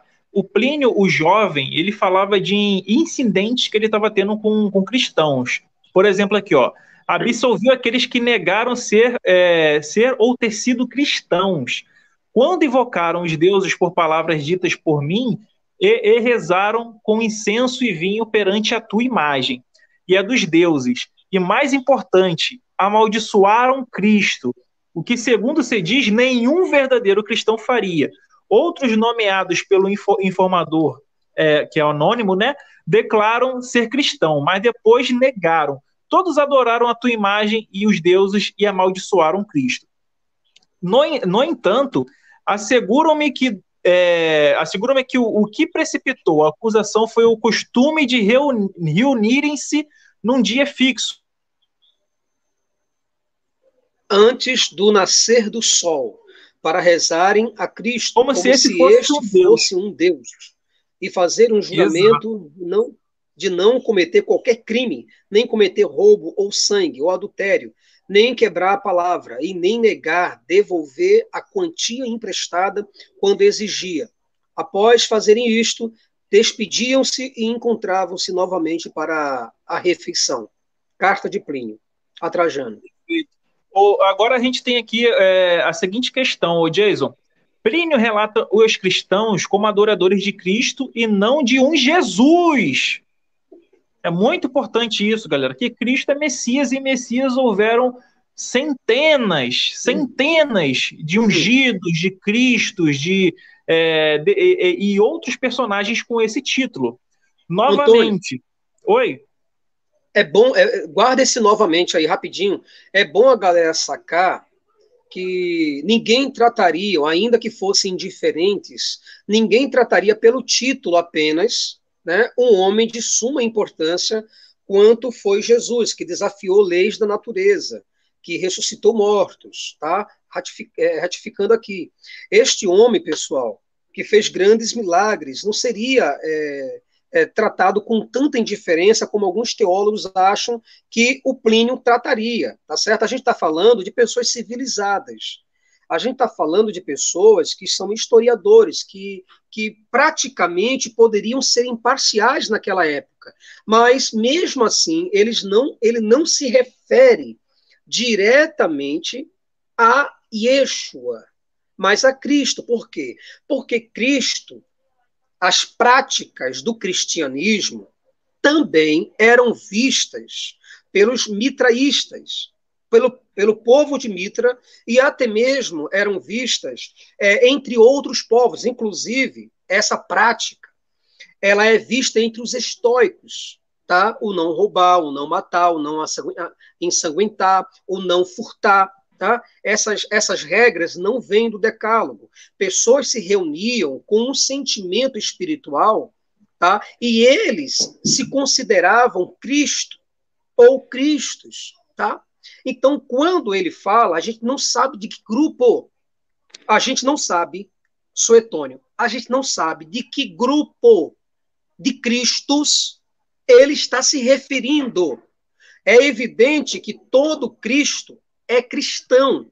Mas você acha que o cristão era somente o de Cristo Jesus, não. Havia outros cristãos que debatiam de frente com cristãos. Por quê? Porque se eu, Jason Ferreira, eu sou ungido a cristão, a, a, oh, sou ungido a Cristo, eu sou ungido, então eu vou ter cristãos do meu lado. Mas se Antônio também for um Cristo, ele vai ter Cristos, vai ter cristãos do lado dele também. Então, Antônio, a gente não sabe. Essa imagem é, existiam outros cultos a outros messias. Exatamente, pronto. aí tem, o Jason, Simão Barcoba, Simão o Mago, Apolônio de Tiana. São só três exemplos, só três. Existiram vários outros. Vários. É, tem, por Esse exemplo. Daí... Oi? Esse Simão, Simão Barcoba, por exemplo, era um dos mais conhecidos. E Simão o Mago também. Esse Apolônio, parece que também esse cara tem uma história dele que também ele ressuscitou, alguma coisa assim, não foi ou não? Não entendi. É, a Carla Prado está falando que live maravilhosa. Obrigado, Carla. Obrigado, Carla. É, esse Apolônio aí, parece que ele também tem uma história a respeito dele, que ele ressuscitou também. É, tem gente até que fala que a, a mitologia de Jesus foi também inspirada é, nesse cara. Tá entendendo? Muito, muita da influência que tiveram para escrever a história de Jesus foi inspirada nele. Então, ô, ô, galera, vocês entenderam aí que o Jason falou é, sobre Cristo Crestos, né? Novamente, Cristo Cresto era um título comum que significava literalmente ungido ou Messias. Então, quando se diz adoradores de Cristo, você tem que traduzir adoradores do Messias. Mas que Messias é esse? E Cristo havia inúmeros naquele período, vários. É, Outra coisa que tem que Antônio, ser notada. Antônio, pode falar, Dito. Me perdoa, me perdoa. Mas é bom a gente, a gente colocar para a galera que, assim, assim como existia muitos cristos em grego, né, havia também muitos messias em hebraico. Né, porque Messias e Cristo é a mesma coisa. Então, até mesmo a gente vê isso na própria fala de um de Gamaliel, Gamaliel, ele foi um dos homens mais experientes que, segundo a história da igreja, ele advertiu a todas as pessoas e, e disse, num, julgamento que as pessoas estavam querendo lixar os apóstolos, e ele falou, falou, olha, Nilson Leite, live perfeita, parabéns, obrigado, Nilson, valeu. Então, aí ele falou, olha, solte esses homens. Por quê? Porque se eles forem de Deus, eles, a gente estará lutando contra Deus. Mas se esses homens não forem de Deus, eles vão padecer, assim como muitos outros que estão no meio de nós, entenda. Muitos outros que estão no meio de nós e que se intitulam Messias, né? Eles se, despeda se despedaçarão por si mesmos. Então, havia muitos messias. Gente, por favor, escutem bem uma coisa, por gentileza. Segura o gatilho aí, viu, ô, Antônio? Entenda bem uma coisa. É, assim como naquela época, isso, Rabino Gamaliel, é esse mesmo Alexandre Galvão. Alexandre é o cara.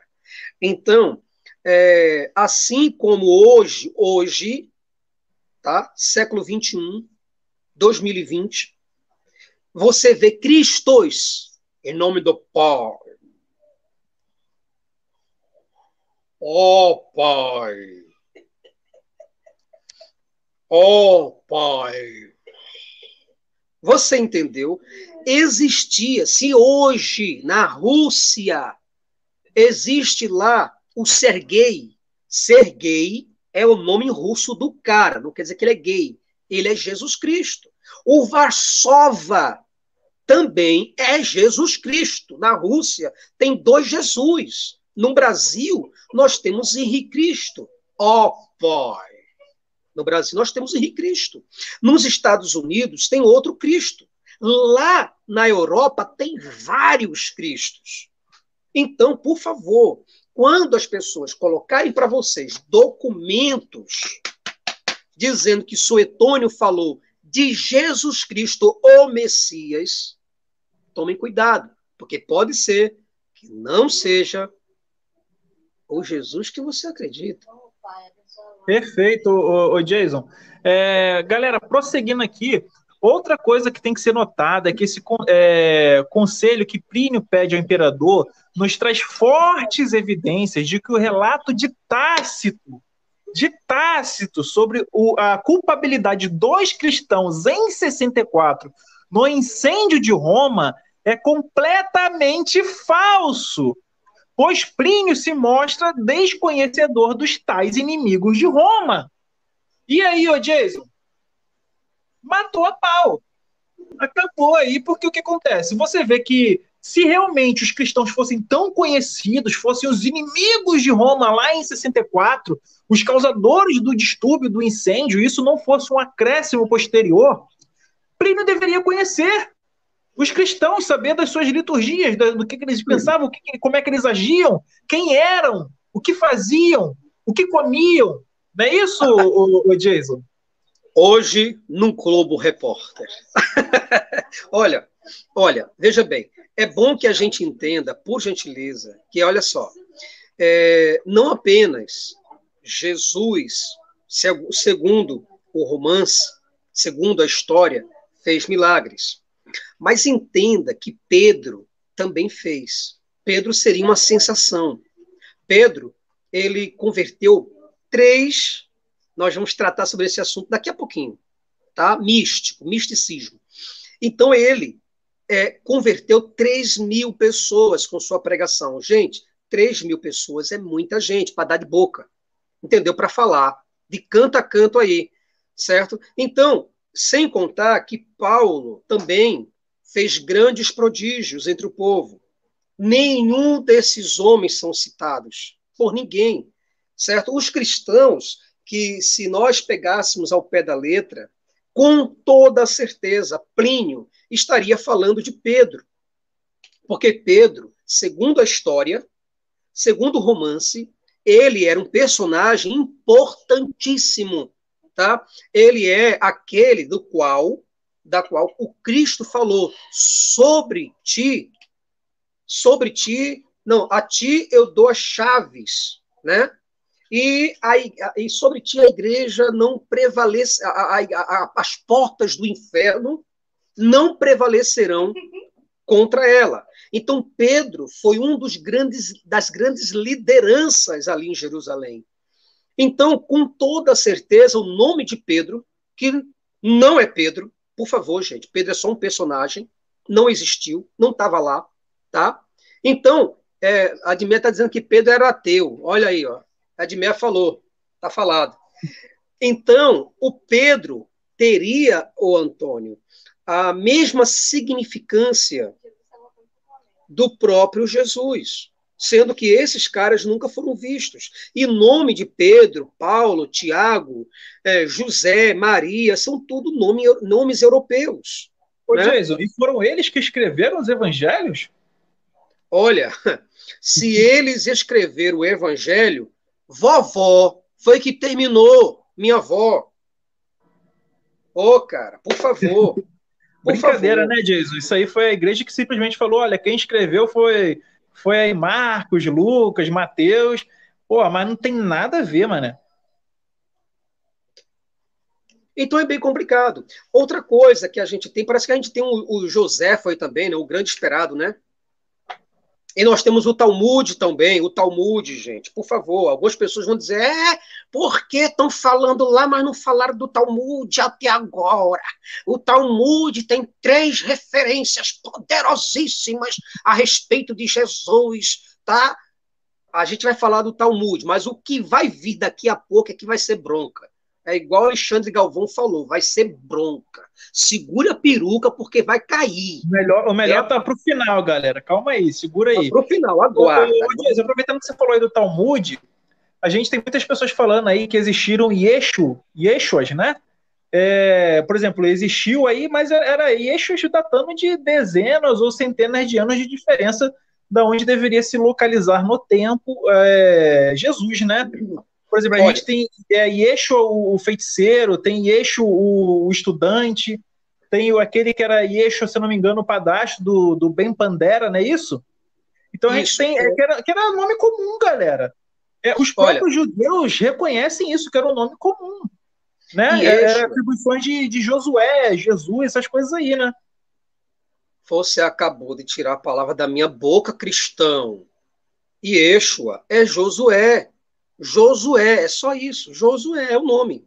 Entendeu? Eu, eu queria. Eu cheguei aqui na Judéia agora há pouco, eu vim de ônibus, queria saber quem era tal de Yeshua. Pronto. você encontrar um monte de casa de Eixo e Eixo por ali, e Eixo mora ali, não é, não é o, o, o fiteiro, o cara que vende bala no sinal, mora ali, pode ir ali direto. O outro ia chegar e desapontar, ó, oh, tá lá em cima, e Eixo, né, um cara que trabalha com madeira, pronto, pode ir ali direto. E Eixo era um monte. Alexandre Galvão está Alexandre tá falando, praticamente todos os escritores bíblicos foram determinados por tradição. Se Alexandre Galvão falou, gente, por favor, viu? Esse cara é muito bom em teologia.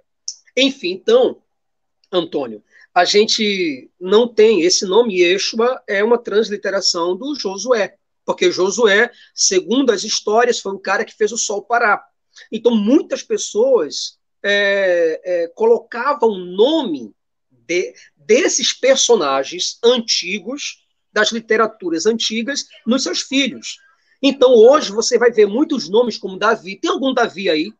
Moisés. Mas é Tem assim alguém... até hoje, né, Jason? Oi? É assim até hoje. Até hoje, é, meu nome é Antônio por causa do, do, do Santo Antônio. Porque meu pai nasceu no dia de Santo Antônio e virou devoto, e meu nome é Antônio por causa disso. A maioria dos que aqui estão tem seus nomes é, é por causa de, de deidades, de santos, de, de personagens da Bíblia, não é isso? Até hoje, assim, imagina naquela é. época. Inclusive, muitos Moshe, Moshe, Moisés, né? Moshe, Moshe, é, é, Moisés, né? Que, que abriu o mar ao meio. Então, muitas pessoas eram chamadas de Moshe, né? Então, hoje, é, é, muita gente é chamada de Moisés.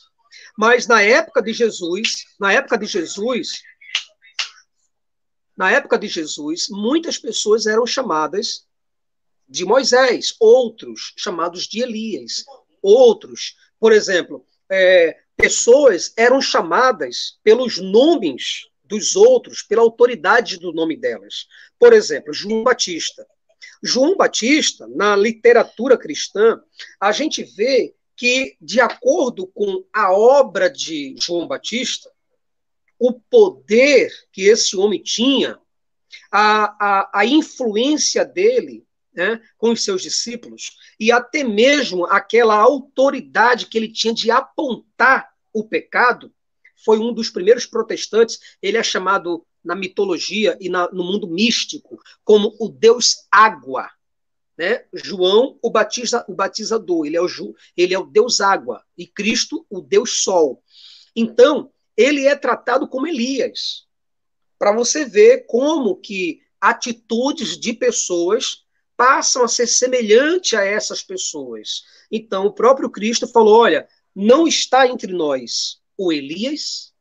Então, esse Elias não era a reencarnação como os espíritas querem entender que era uma questão de reencarnação, nada disso. Tratava-se ali de uma atitude parecida com a atitude de um grande profeta do Antigo Testamento chamado Elias, que também não existiu, ó.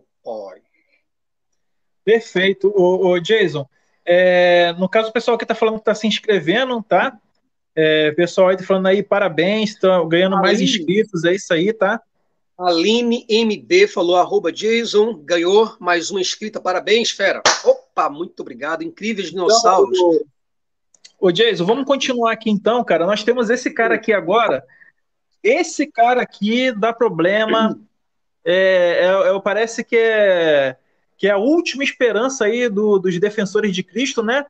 Que é o Flávio José, é o mais citado. Qualquer debate que você for ter sobre historicidade de Jesus, sempre vão citar esse camarada aqui que viveu de 37 a 100 na era cristã, é, na era comum, perdão. É, agora via durante esse tempo Jesus, olha só, hein, um homem sábio, se é lícito chamá-lo de um homem, pois ele era executor de obras maravilhosas, um professor de tais homens que recebem a, a, a verdade com prazer. Ele, ele, ele atraiu para si muitos dos judeus e muitos dos gentios. Ele era o Cristo. Caramba, olha só, não era Cristo, era o Cristo. Quando Pilatos, por sugestão dos principais homens entre nós, condenou à cruz aquele que o amavam a princípio não abandonaram, pois ele desapareceu vivo novamente no terceiro dia. Assim como os divinos profetas tinham predito estas inúmeras outras coisas maravilhosas a respeito dele. E a tribo dos cristãos, assim chamada por causa dele, não está extinta até hoje. Ô Jason, antes de eu colocar aqui as contra-argumentações disso daí, a gente já pode notar que é muito estranho esse, esse modo do, do falar, toda essa bajulação, o fato de ser só um trecho isolado, tudo isso, né? É, já, antes de, já que você vai pegar as coisas aí, já deixa eu colocar aqui para a galera ver aqui já, tá, galera? A gente vai, vai dissertar tudo isso aí. Só esperando aqui o Jason trazer alguma coisa. Ô, Jason, o que, que você tem a falar sobre isso aí pra gente, antes da gente. É, agora que a gente vai começar a dissertar esse assunto aí. Olha, é bom notar, né? Bruce está falando que foi manipulada essa frase. Já está respondido, Bruce já respondeu. Acabou. Tio Ateu, adulteração vergonhosa. Pronto, já respondeu. Preciso falar mais alguma coisa? Fábio Oliveira falou, acréscimo puro. Eu preciso falar mais alguma coisa? Eu ia falar, eu ia começar a latir aqui agora, mas não vai adiantar, porque todo mundo, grandes historiadores do mundo todo, a BBC de Londres, é, jornais, é, New York Times, o, o, o The Le Monde, tá, já fizeram arquivos, documentos trouxeram para mostrar a adulteração que existe em cima disso. Outra coisa, o livro Antiguidade Judaica, tá? ou História dos Hebreus, que são. Né? é um volume como isso aqui. Você vê um volume grande, de aproximadamente 600 páginas, cara. Não é isso mesmo, Antônio? Eu estou enganado. É, entre é, mais ou menos 600, 800, é bem grande, cara. É muito é grande. grande. É um calhamaço. É um calhamaço. O interessante é que é, você pega, por exemplo, um parágrafo desse daqui, um parágrafo apenas, certo? E você vai ver que apenas em um parágrafo ele se utiliza para falar tudo isso que ele falou, ele sendo judeu, falando que ele era o Messias, o prometido. E isso para o judeu é aceitável, Jason? Um judeu falaria isso? De, de, Isso, para os judeus, seria uma das maiores blasfemas, blasfêmias que um judeu poderia praticar. Era dar a glória de um a outro. Isso era incontestável.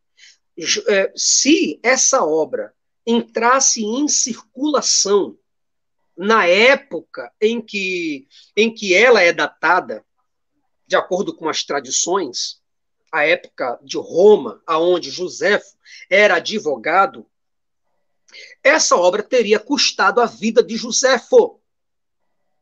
Compreendeu, Antônio? Essa Perfeito. obra teria sacrificado a vida de José.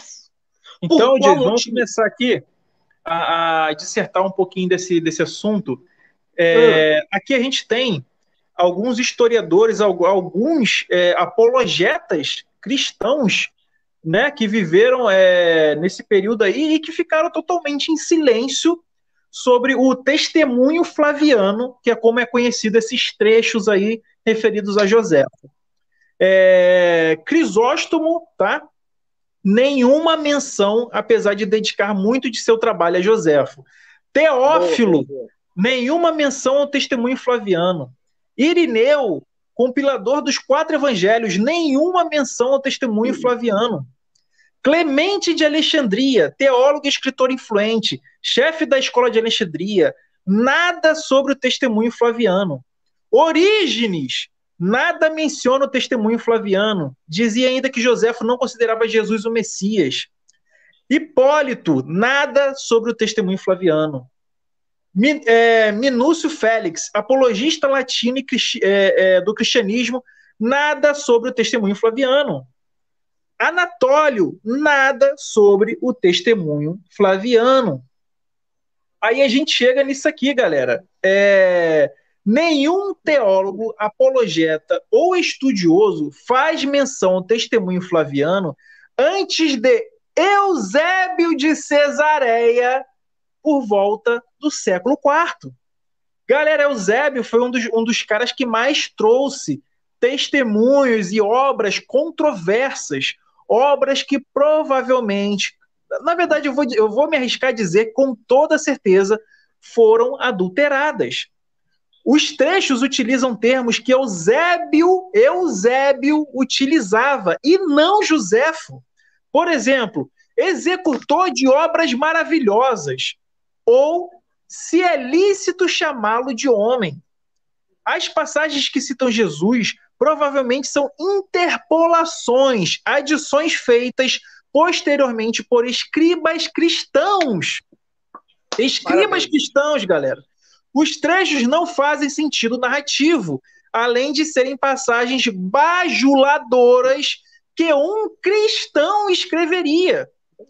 Joséfo, que era judeu e bastante prolixo, prolixo, não deixaria de explicar Jesus e por que ele era tido como o Cristo. Muito menos escreveria textos enigmáticos e truncados como ele apareceu vivo no terceiro dia. Ele não deixaria trechos assim sem explicação. Portanto, fica claro, é óbvio que um livro de aproximadamente 600 a 800 páginas, os parágrafos relacionados a Jesus foram adicionados posteriormente. Antônio, é, o que é gozado é que as pessoas não param para pensar, Antônio. Quando, quando, elas querem acreditar, elas acreditam. O negócio todo, Antônio, e todo o público que está me ouvindo neste exato momento, é, é, nesta mesma obra, se vocês pegarem História dos Hebreus, Alexandre está falando aqui, a inserção desta citação de Joséfo na sua obra foge drasticamente do enredo da sua narrativa. Perfeito, Alexandre, é isso aí. Olha, se vocês forem perceber, vocês vão ver que, que esta obra de Joséfo, a história dos Hebreus, ou é, uma outra obra, agora que eu acabei de citar, só que eu li uma coisa agora esqueci, mas ele fala sobre coisas banais, entendeu, Antônio? Ele trata de coisas banais, de pessoas que não tem nada a ver com nada. Inclusive, o próprio Joséfo, isso, ele gasta. Porque ele era político, né, cara? Ele, gasta, ele é. gastava, isso que eu ia falar, ele gasta páginas e páginas para poder botar detalhes e mais detalhes. Aí ele, ele ia falar um parágrafozinho, uma frasezinha sobre Jesus. Olha, e o interessante, eu já peguei, já peguei muitas vezes essa obra. Você vai ver aqui desse mesmo jeito. Por exemplo, você pega aqui é, uh, este parágrafo aqui. Você pega este parágrafo, você vai ver que o parágrafo anterior, anterior da obra de Joséfo, ele segue ao parágrafo posterior ao parágrafo que ele fala de Jesus.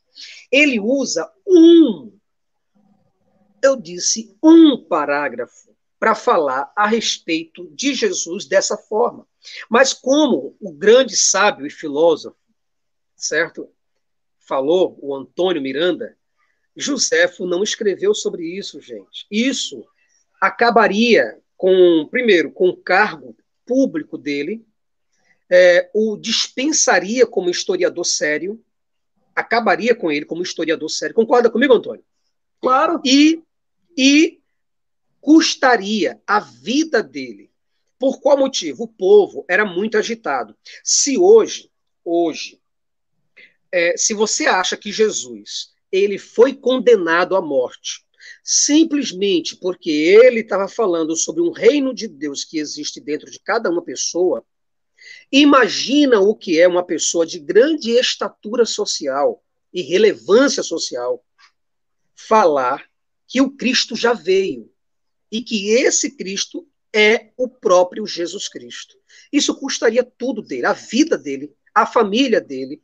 E eu acredito que ele não colocou isso tudo em jogo por causa de Jesus Cristo, Antônio. E a, e a igreja manteve as obras dele, né, cara, bem confinada, né?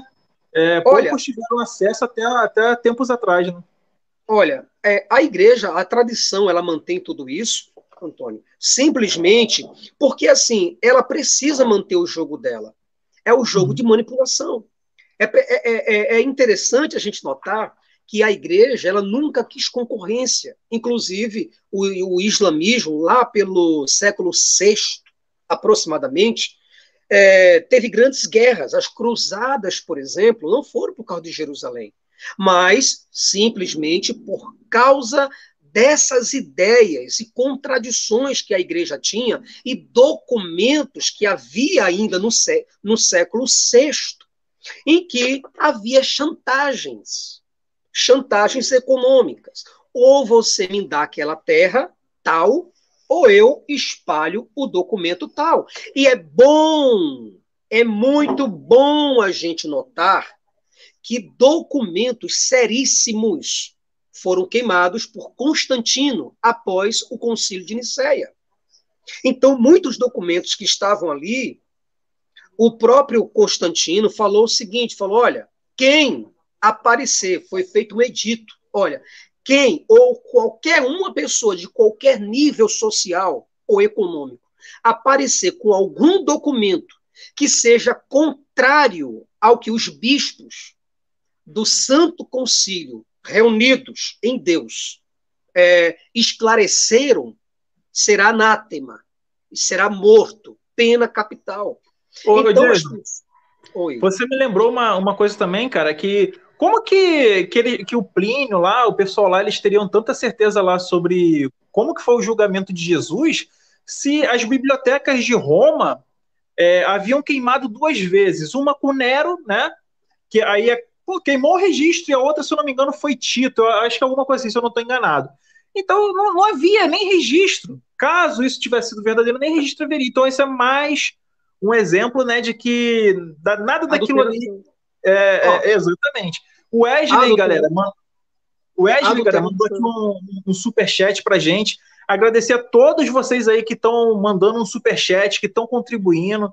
Cara, isso é, é, é, muito importante, é o incentivo de vocês, o carinho, o like, o compartilhar, o comentar de vocês é sempre muito bom. Ô, Jason, agora eu gostaria de entrar na, na parte principal do vídeo aqui, que é a parte que você gosta de falar, que você vai, vai dar um show aqui para a galera, que é o seguinte. Quer explicar é, essas coisas aqui, né, astrológicas, o que que os astros tem a ver com, com a história de Jesus. Você poderia dar uma introdução, Jason, antes da gente adentrar a fundo nessa parte aí? Fala sobre as coisas do, do, do 3, tudo isso aí. O que, que tem a ver esse, esse miticismo, tudo isso aí? Olha, existe uma coisa muito importante a se estudar, que é a cabala. A cabala, o esoterismo, e estudar astrologia. Alguém fala, porra, mas como é que um cara que é ateu ele vai falar sobre astrologia? Não, entenda bem. A gente vai falar, é, é, vai pegar os instrumentos da astrologia, da numerologia, para a gente fazer comparações e a gente entender as histórias. Por quê? Porque se a gente, por exemplo, tem aqui o, o Caibalion, né? Você pega aqui a, as ideias, os estudos filosóficos e herméticos do antigo Egito e da Grécia. Aí você vai compreender que as histórias elas são contadas é, visando geometria, visando assimetria, tá? ou simetria, eu quero dizer, visando é, é, os astros. Então, pessoas não são pessoas. Números não são números. Números representam astros, tá? posições nos astros. Então, se você vai ver, por exemplo, ó, astrologia esotérica e você vai estudar a respeito desse assunto, aí você vai matar de uma vez por toda toda e qualquer forma da existência de Jesus. Eu tenho, por exemplo, aqui um dos grandes clássicos, A Voz do Silêncio, de Helena Blavatsky, tá? Uma das geniais, uma russa, que trabalhou isso de maneira poderosa. Mas o que eu quero te dizer, Antônio, e todo o público que agora pacientemente me, me ouviram até agora, agora é que vem a bomba, grava. Presta atenção, desliga a televisão, desliga o WhatsApp, desliga tudo e presta bem atenção no que o tio agora vai falar, tá bom? Se você for ver as histórias as grandes histórias, elas eram vendidas, tá? Então você tem, por exemplo, a história de Moisés. A história de Moisés era uma das histórias que foram vendidas. Essas histórias são de personagens que trabalharam a questão de astrologia.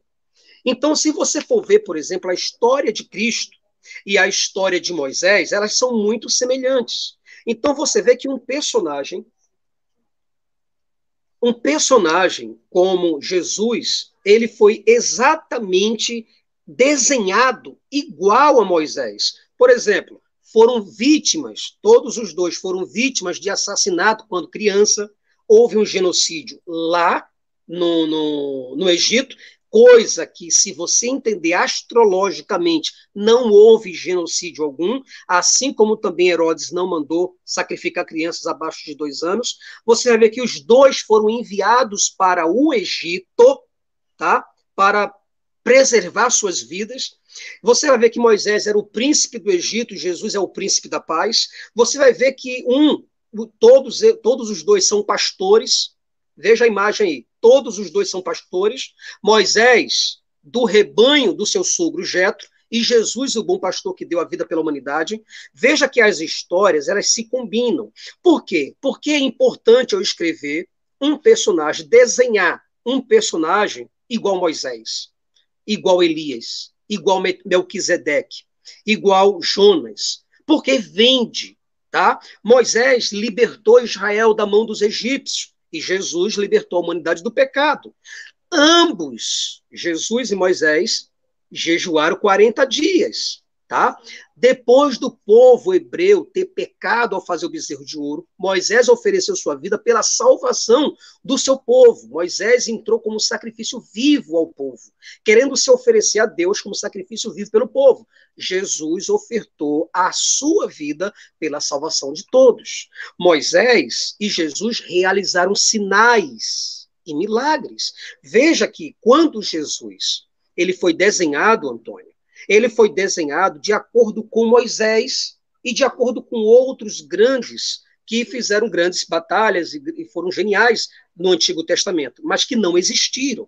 São personagens de histórias. Não teve ninguém que parou o Sol, não teve ninguém que parou a translação da Terra, a rotação da Terra. Tá? Não teve ninguém para abrir Mar Vermelho, porque esse Mar Vermelho nunca se abriu. Não teve dez pragas. Eu vou falar sobre o dez agora há pouco de forma astrológica. E você vai entender perfeitamente. Então a Bíblia não conta nada sobre a vida de Moisés na sua adolescência, na sua juventude, assim como também não conta nada não conta nada a respeito do próprio Jesus, da sua adolescência. Todos os dois foram rejeitados pelo seu povo, tá? Moisés trouxe a lei de Deus no Monte Sinai e Jesus, ele trouxe as bem-aventuranças. É o que está escrito lá em Mateus capítulo 5, 6 e 7. Então você vai ver, Antônio, que as coisas começam a se encaixar por aqui. Algumas pessoas vão falar de tipologia, mas nós não estamos presos a esquemas exegéticos para entender de forma literal algo que é, é, é, algo que é alegórico. Então você vai ver que você pega também a personagem, vou entrar agora de astrologia, calma. Se você pegar José, você vai ver que José, ele também foi um filho amado. Jesus, o filho amado. José foi odiado pelos seus irmãos. Jesus Cristo também foi odiado pelos seus irmãos. E você vê que José, por suas palavras, foi odiado. Jesus, por suas palavras, foi odiado. A mesma coisa. Vai seguir uma linha de paralelo. Por qual motivo? A gente vai entrar sobre a jornada. É, a jornada de quem, Antônio? Me lembra aí? Jornada do herói? A jornada do herói. Tá certo? É isso aqui, ó, olha só, ô Jason. Só explicar pra galera. Galera, existe o monomito, tá? Que é o padrão de história que era seguido desde a antiguidade. Todos os grandes heróis, é, messias, tudo isso seguia o padrão do monomito, que Joseph Campbell percebeu esse padrão em todas as histórias antigas e correlacionou tudo isso àquelas que tinham maior sucesso perante o público. E aí ele criou uma fórmula que é chamada a jornada do herói, o monomito, que consiste o quê? No mundo comum, por exemplo, Jesus ali no carpinteiro, é, no, no, dia a dia, coisa comum. Tem ali o Jesus é novela, recebendo né? chamado aventura. Oi, oi, Jason. É uma novela, né? É uma novela aí. Exatamente. É, é, aqui, ó, por exemplo, ó, é, Jesus sendo chamado à aventura, foi naquela, naquele casamento, né? Aí ele se recusa, ele fala: mulher, sabe que se eu fizer isso, eu não, eu não estou preparado para fazer isso. Aí a mãe dele vai lá, convence ele a transformar água em vinho. Aí ele aceita a, o chamado à aventura. Tem o um encontro com o mentor. Tem ali as provações, milagres, desafios, tudo isso. A aproximação da caverna oculta, a morte e a ressurreição, né? o sacrifício e a ressurreição, o encontro com a deusa, o retorno para o, para o, para, para, para o seu local comum, né? E o retorno com Elixir, que é ele falar as boas-vindas. Então, tudo isso, galera, que está presente na história de Jesus, é, era presente em todas as histórias daquele período, não é isso, o, o é, é, exatamente. Joseph Campbell, né? Ele até escreve esse é, O Homem de Mil Faces, alguma coisa assim, Exato. onde grandes, grandes cineastas, cineastas, autores, Steven Spielberg, por exemplo, Steven Spielberg se, é, se baseia em Joseph Campbell. Por quê? Porque ele traz essa jornada do herói. Nenhum herói, entenda, por favor, nenhum herói, ele começa no topo e vai se baixando e morre no final. Não. Ele começa pobre, simples, vai se desenvolvendo, vai aprendendo, vai se customizando, vai se personalizando. Ele dá uma mensagem poderosa, ele se equilibra, se desenvolve. De repente, ele vai lá e consegue um pensamento, um amp na vida, e aí ele consegue encontrar uma grande proeza, um, uma grande manifestação. Então, ele sofre um grande ataque. E desse ataque ele vai lá, se reconstrói, ele sai da prisão, ele casa, ele faz alguma coisa, enfim. E depois ele tem um final feliz. então, a gente pode dar exemplos, cara, em filmes atuais, é, todos os, os, grandes blockbusters usam essa fórmula. O próprio Senhor dos Anéis usa essa fórmula. A gente tem, por exemplo, jogos vorazes. A Katniss é, é monomito puro. A gente tem Matrix. Matrix usa a fórmula aí do monomito. Tem, galera, a maioria dos filmes que a gente vê aí, que são blockbuster, você procura aí, quem não, nunca ouviu falar do Monomito, da, da Jornada do Herói, abre uma aba aqui do lado, depois que acabar a live, bota aí Jornada do Herói. No cinema, vocês vão ver os maiores blockbusters pegam essas características que eram utilizadas pelos personagens de antigamente e usam na fórmula dos seus filmes. Não é isso, Jason?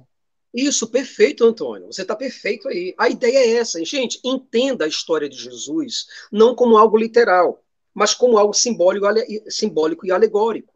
É, é, essa história aí é só uma das histórias das histórias. Eu falei para você que ó, Jesus ele é a mesma coisa que Adão, só que não pecou.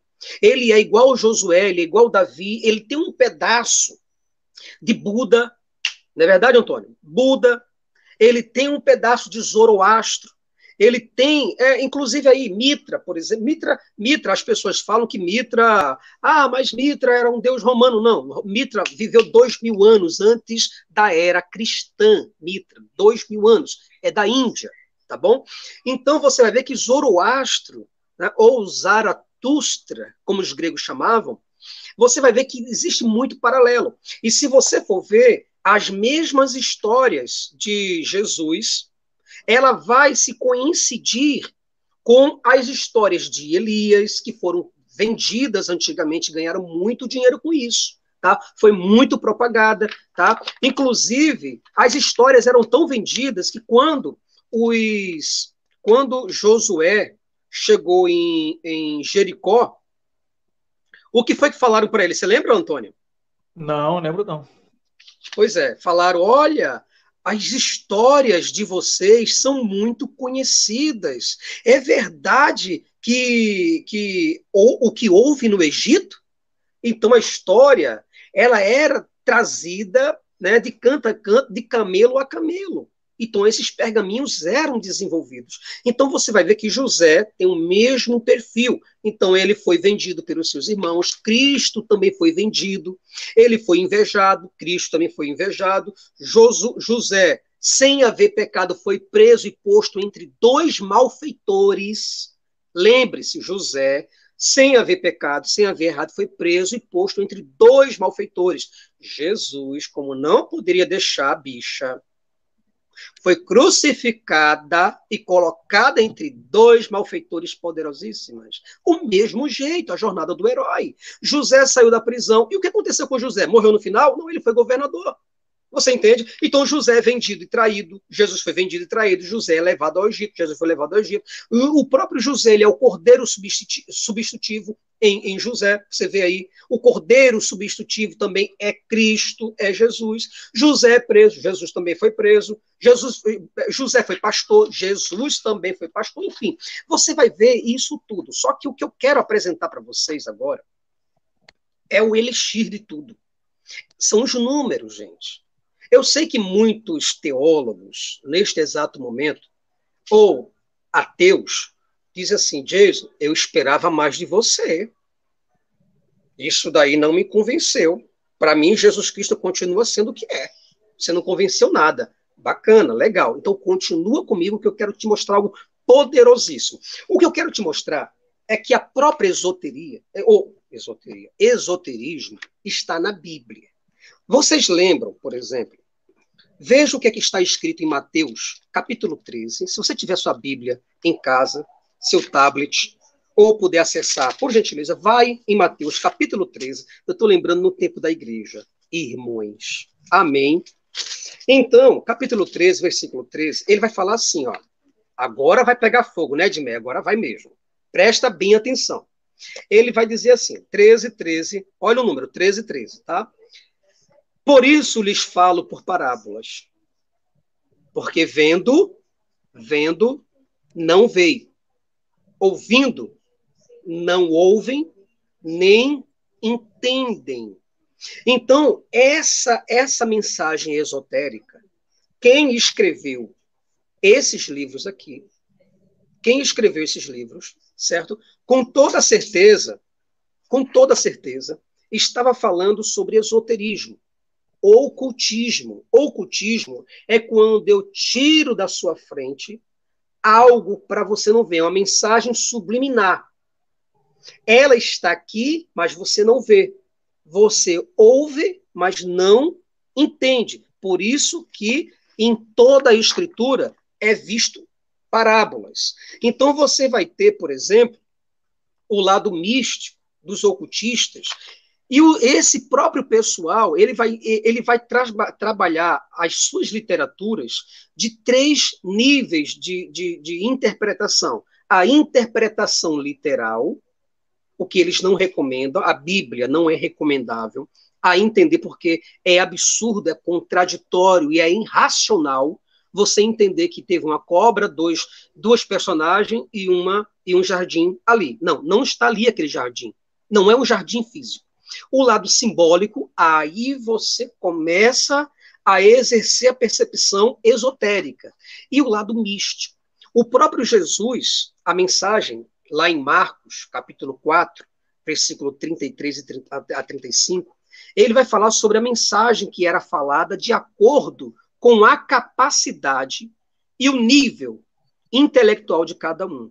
Quando eu vou falar de esoterismo, o próprio Clemente de Alexandria, que fundou a escola, a, a escola exegética, juntamente com, com, com Orígenes, seu discípulo, o próprio Clemente falou o seguinte na sua obra Estrômato, capítulo 1, versículo 6. Ele falou: Eu omito certas coisas propositadamente, exercendo uma prudente seleção não faço por ciúmes, mas por temer ver meus leitores interpretá-los de maneira inexata. Veja que ele está falando que ele esconde nas suas escritas muitas das coisas que ele gostaria de falar, mas ele não, ele faz isso para que não haja interpretações de maneira inexata. E ele fala: seria dar uma espada na mão de uma criança, como fosse dar um revólver na mão de uma criança. Eu me esforçarei por falar imperceptivelmente, mostrando secretamente e procedendo por demonstração silenciosa.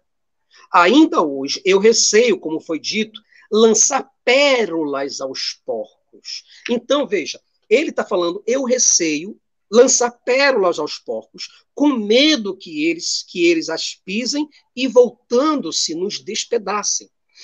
É, o próprio Clemente está falando que existem muitas coisas nas escrituras que ele não vai revelar para você, porque isso pertence a um nível de consciência que muitas pessoas não vão entender.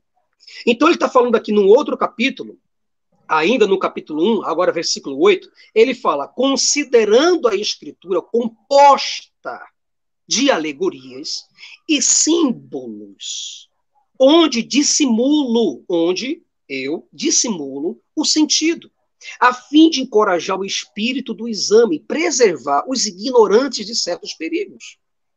Alexandre Gravon está falando, a existência dos preceitos da cabala egípcia é mais antiga do que o êxodo dos hebreus, sendo condicionada pelas teorias dos reis, deuses da mitologia. Perfeito, Alexandre. Então, o próprio Jesus, quando a gente fala de cabala e fala de esoterismo, quando a gente fala Jesus, não é a pessoa em si, tá bom? Mas os que escreveram sobre ele. O próprio, a própria escritura vai dizer lá em Marcos. O Alexandre botou mais um adendo aí, ó. Ah, o fato de ser atribuído aos hebreus é devido ao fato de e também os hebreus serem iniciados no Egito. É, o iniciamento. Existem pessoas que foram iniciadas lá no Egito, tá? Babilônia, Pérsia e também os orientais. Olha, Antônio, isso aqui é profundo agora. Está na própria, na própria escritura. Se você for ler, você vai, vai ler Mateus capítulo 6, versículo 6, o seguinte: Mas tu quando orares, entra no teu quarto e fechando a porta, ora ao teu pai que está em secreto. E teu pai que vê em secreto te recompensará. E orando, não useis de vãs repetições, como gentios, porque pensam que por ser muito, por ser muito falar, serão ouvidos. Ele está falando que o quarto é a região interior, a região silenciosa da alma. Isso de forma esotérica. É tudo que a Bíblia quer passar. A Bíblia não está falando em momento nenhum de um homem que morreu na cruz do Calvário, que esteve lá e que ressuscitou o terceiro dia. Vou explicar isso agora. Entenda. Ele está falando aqui que o secreto, né, porque não visível, é algo que não é visível. É o entendimento banal. Você vai entrar em secreto com a sua consciência e você vai largar o conhecimento banal, é isso que ele quer dizer, e vai interagir com o pensamento cósmico. Então, fechar a porta, ele está dizendo, não é fechar a porta daqui. É fechar a porta, silenciar a mente. É voltar-se para dentro de si. É fechar-se para o mundo exterior e encontrar Deus dentro de você. Então, quando a gente fala a respeito de Jesus, somente, Antônio, para você ter uma ideia, meu público, o nascimento de Jesus ele é completamente astrológico. Então você vai ver aí, por exemplo, que os magos, os magos, eles vieram sob aí, dá para aparecer, dá para eu aparecer também aí na live? Tá aparecendo eu também aqui, ô, Antônio? Junto da imagem, eu acho que não, cara. Não, né? Tá bom. Mas a minha voz está aparecendo aí, não é isso? Isso. Pronto, bacana. Então você vai ver aqui que os magos vieram da Pérsia, da Pérsia. Essa Pérsia, ela é considerada o berço da astrologia. Ela é o berço da é, é, do ocultismo. Ela foi que influenciou o mundo todo. E você vai ver que os magos, você fala, pô, Jason, eram quantos magos? três, mas a Bíblia não fala que eram três. Mas cada um andava com, com um tipo de elemento. Então, pelos elementos que eles estavam ali, eram três. E eles vieram guiados por uma estrela. E essa estrela é agora onde a gente vai entrar no problema. Você vai ver que os magos trabalharam a questão numerológica e os autores de Jesus trabalharam a questão numerológica. Você vai ver que eram três magos. Anota comigo, você que está em casa. Três magos. Foram três elementos que eles trouxeram: ouro, mirra e incenso. Concorda comigo por aí? Isso está tudo na Bíblia. Eu quero te falar sobre a Bíblia para que a gente possa entender a astrologia e entender o que é que o, os escritores quiseram nos dizer. Aí você vai ver que eram foram Jesus ele foi apresentado ao templo aos 12 anos de idade. Se você pegar 12, você vai ver 3 vezes 4. 3, 6, 9, 12. Então você vai ver múltiplos de 3. E sem contar que você vai ver. Vocês estão me ouvindo aí agora? Parece que o vídeo deu uma, deu uma parada, Antônio. Não, estou te ouvindo. Está me ouvindo aí? Pronto, vai, perfeito. Você vai ver que aos 18 anos, né? 18 anos, Jesus sumiu dos 12, 12, ele some dos 12 anos e só aparece na Bíblia aos 30. De 12 para 30, você vai ter uma diferença de 18. E 18 é múltiplo de 3. 3, 6, 9, 12, 15, 18. E 18 é um número super importante dentro da Cabala e dentro do esoterismo. Aí você vai perceber que Jesus saiu dos 12, né? múltiplos de, de, de, de 3, e voltou aos 30 anos para assumir seu ministério. Número 3 de novo, 30 anos. E sem contar que Jesus foi batizado. Quantos anos? 30 anos. Olha o 3 aparecendo aí de novo. Ele teve 12 discípulos. Veja que o 12 está apresentando, porque o 12 são múltiplos de 3. Tá? Então, ele teve 12 discípulos, sem contar que ele foi tentado três vezes. O Alexandre está falando que o cabalismo judaico que preenche as páginas da, da Bíblia nasce com a influência do Cabailon. O, o Cabailon, foi o que eu acabei de falar para vocês, egípcio, com as tábuas de esmeralda escrita pelos iniciados ocultistas de Hermes Trimegistos. Exatamente. Perfeito, Alexandre.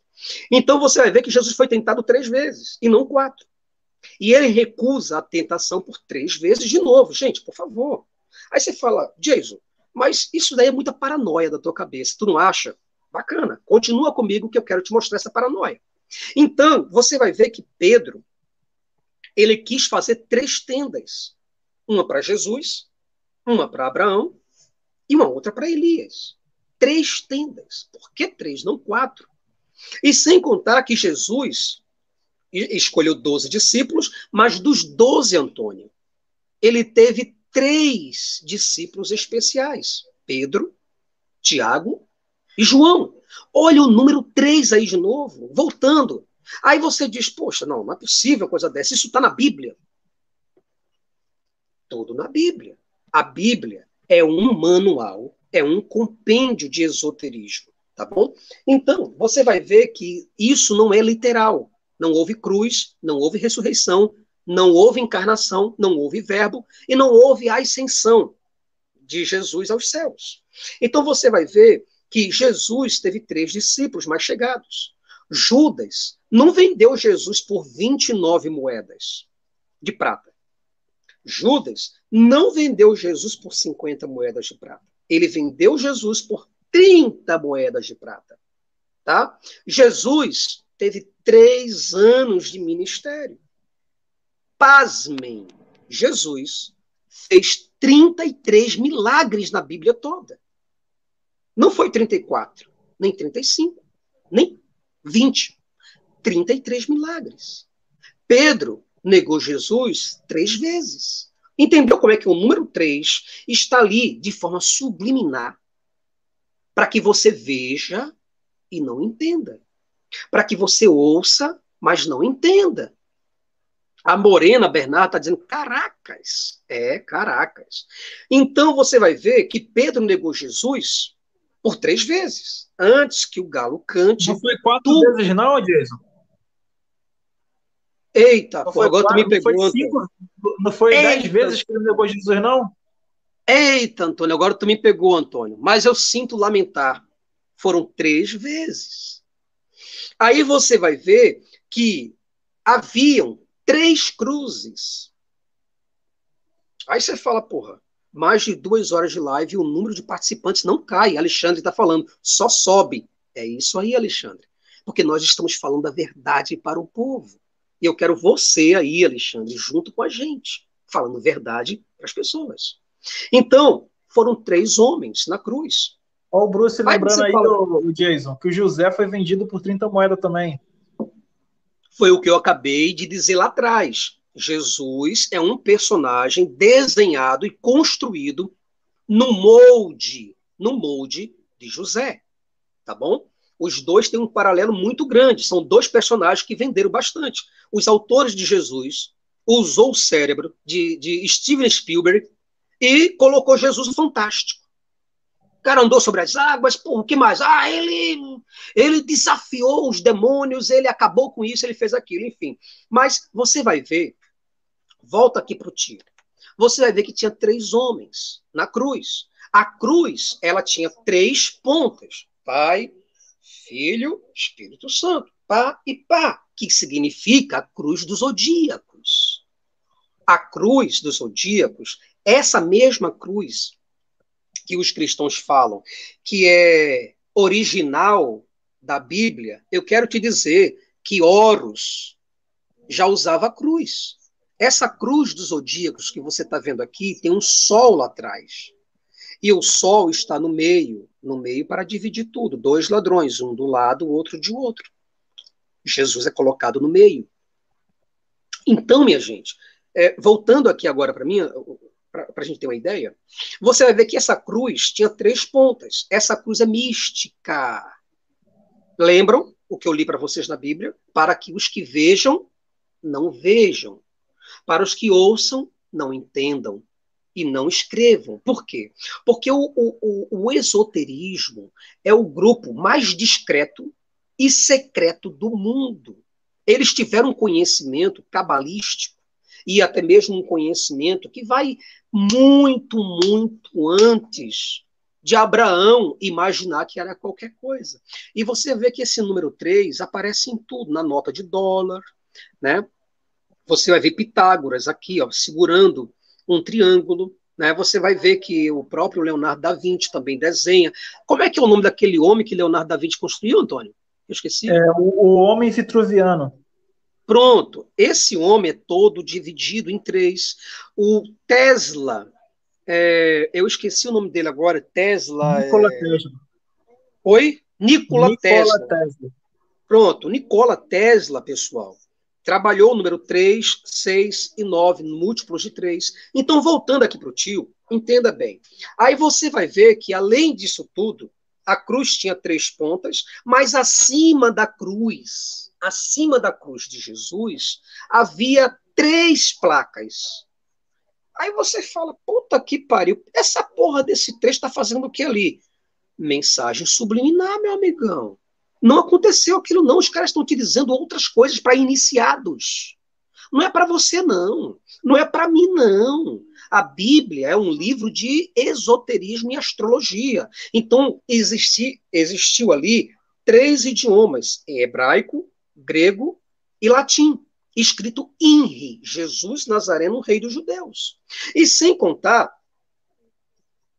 sem contar que o sol se apagou Olha que história.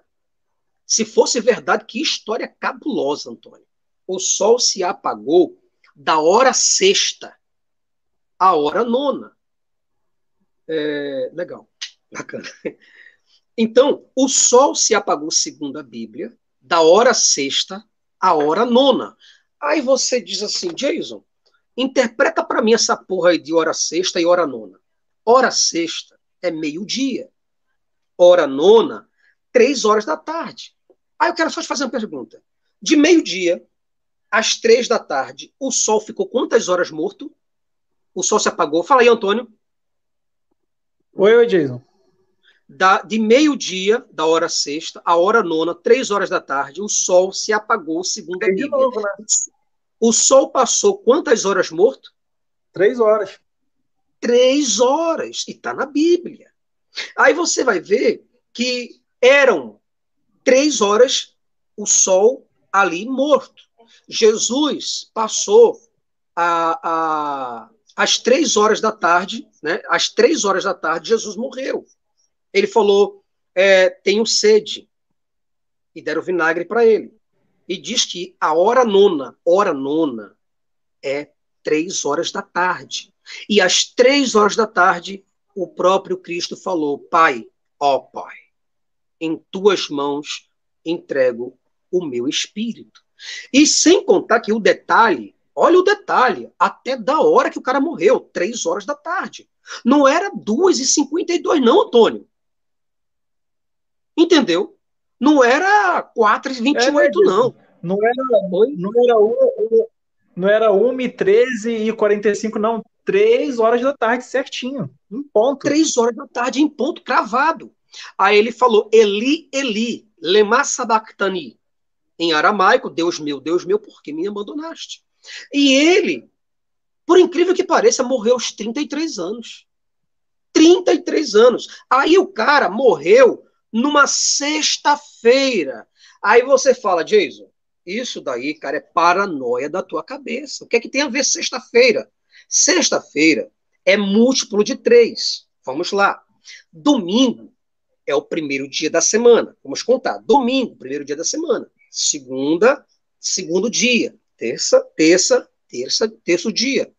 Quarta, quarto dia. Quinta, quinto dia. E sexta, sexto dia. Isso quer dizer que a sexta não é um dia da semana, é apenas um múltiplo de três. E eles estão colocando o 3 até mesmo nas letras. Estão colocando o 3 é, na cruz, nas, nas letras, nas inscrições em cima, na idade do cara. Ele está colocando o 3 em tudo isso. Porque o 3, para Platão. E três, é, três pessoas na cruz, né, Jason? Não entendi, fala de novo. Três pessoas na cruz, por que, que não, não, eram. Por que, que não eram cinco pessoas na cruz? Por que, que não eram quinze? Eram três pessoas na cruz. Hum. E outra coisa, é só vocês entenderem que os romanos, para não despedaçar tempo, desperdiçar tempo, quero dizer, eles não, não crucificavam poucas pessoas. Eram muitas pessoas ao mesmo tempo sendo crucificadas. Mas esse cara teve um algo especial. Teve que ser dois ladrões e ele no meio, né? Então você vai ver que ele morreu aos 33 anos. Morreu na sexta-feira, que representa seis e que é 336. E você vai ver que o cara, por incrível que pareça, gente, eu sinto muito dizer para vocês, mas ele passou três dias morto. Aí você fala, putz, e aí? E aí é que o Sol, estando morto, a, costela, a constelação de Órion, o cinturão de Órion, que é esse cinturão de Órion aí, você vai ver que existem três estrelas, que são três Marias que elas vão visitar o Sol em uma época solstício de, de inverno, ou é um solstício, é o solstício de inverno. Existe uma época é, em que essas três estrelas elas entram em alinhamento com o Sol. Volta aqui para mim rapidinho, Antônio. O tio tem algo tão desgostoso para falar para vocês agora o Sol morreu, não foi? O Sol morreu ao terceiro e te, ficou três dias lá morto. Não foi três horas que o Sol parou, que o Sol ficou parado.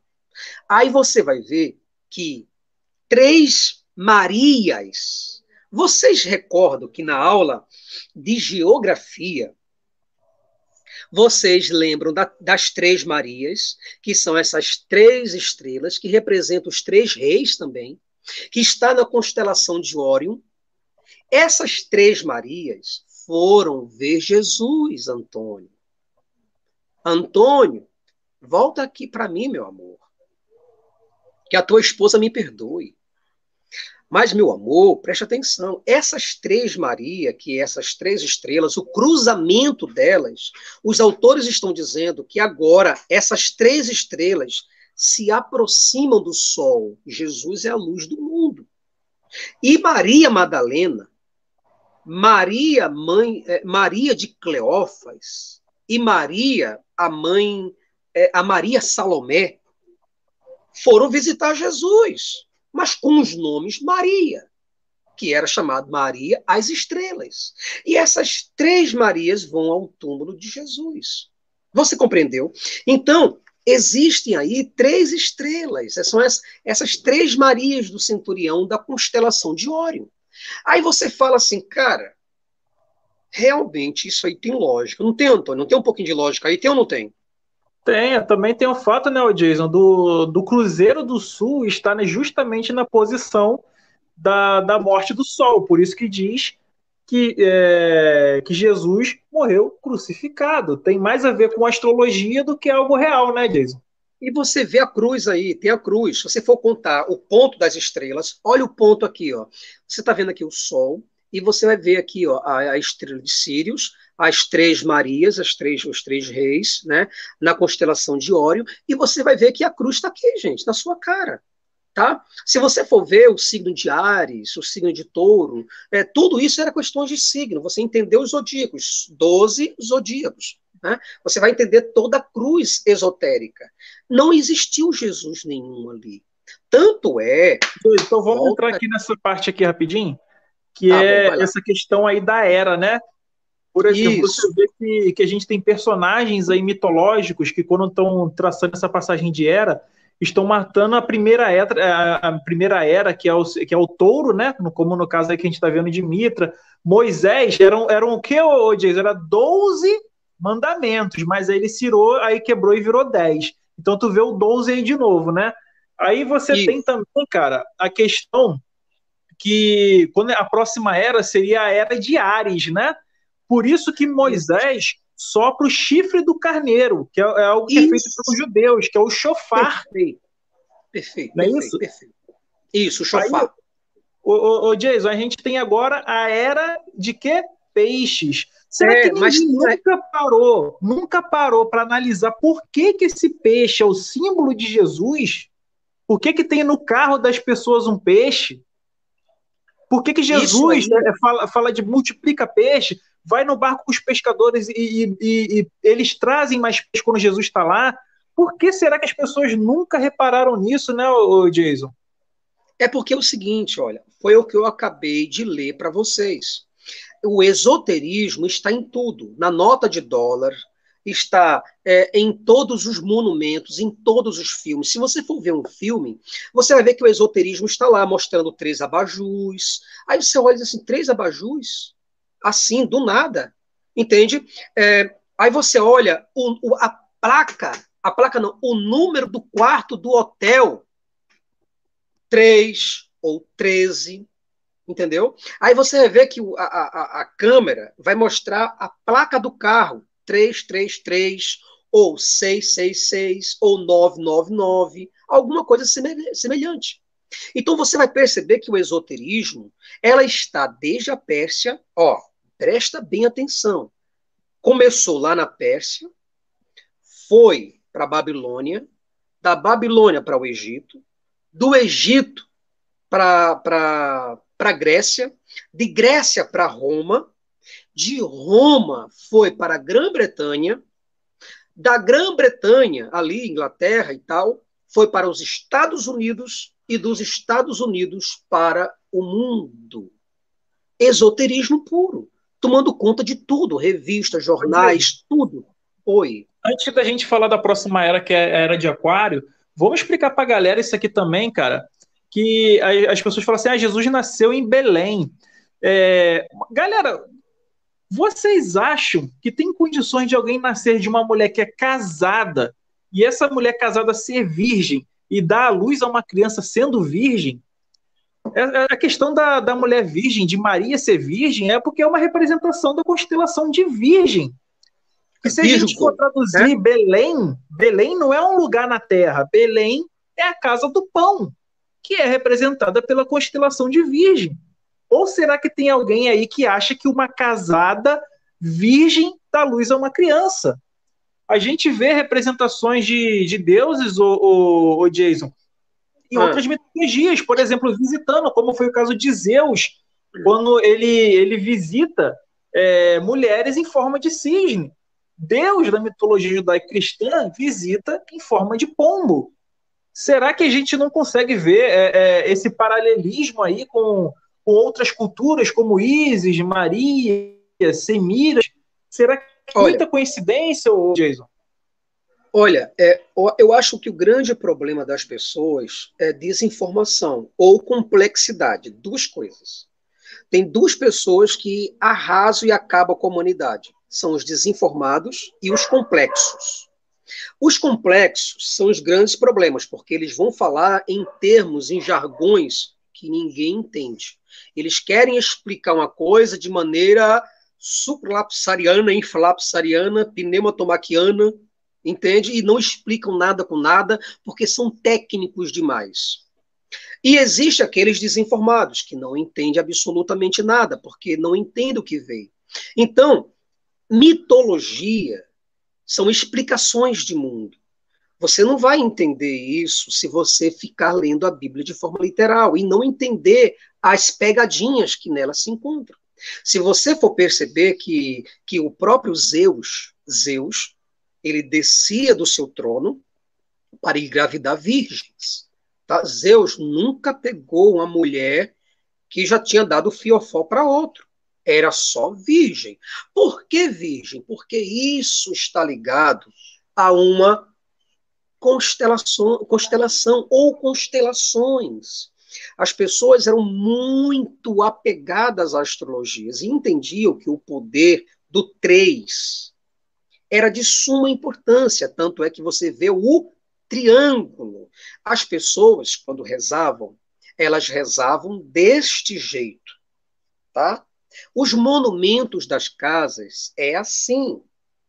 Você percebe que a sua casa aí, olha para a tua casa, vai lá na frente, vai lá na rua da tua casa. Percebe se a tua casa não é desse jeito. Então você vai ver o Alexandre está falando que na espiritualidade cabalista, o número 3 é considerado como a união entre corpo, espírito e a mente. Representa o um equilíbrio universal, influência das leis herméticas do Caibalho, certo? Então, se você for ler, tá aqui, olha. Olha, o Caibalho. Isso aqui é de suma importância. Mas ateus aí, ateus que estão me ouvindo, eles olham para isso aqui e dizem: aqui é uma merda, não vou entender isso.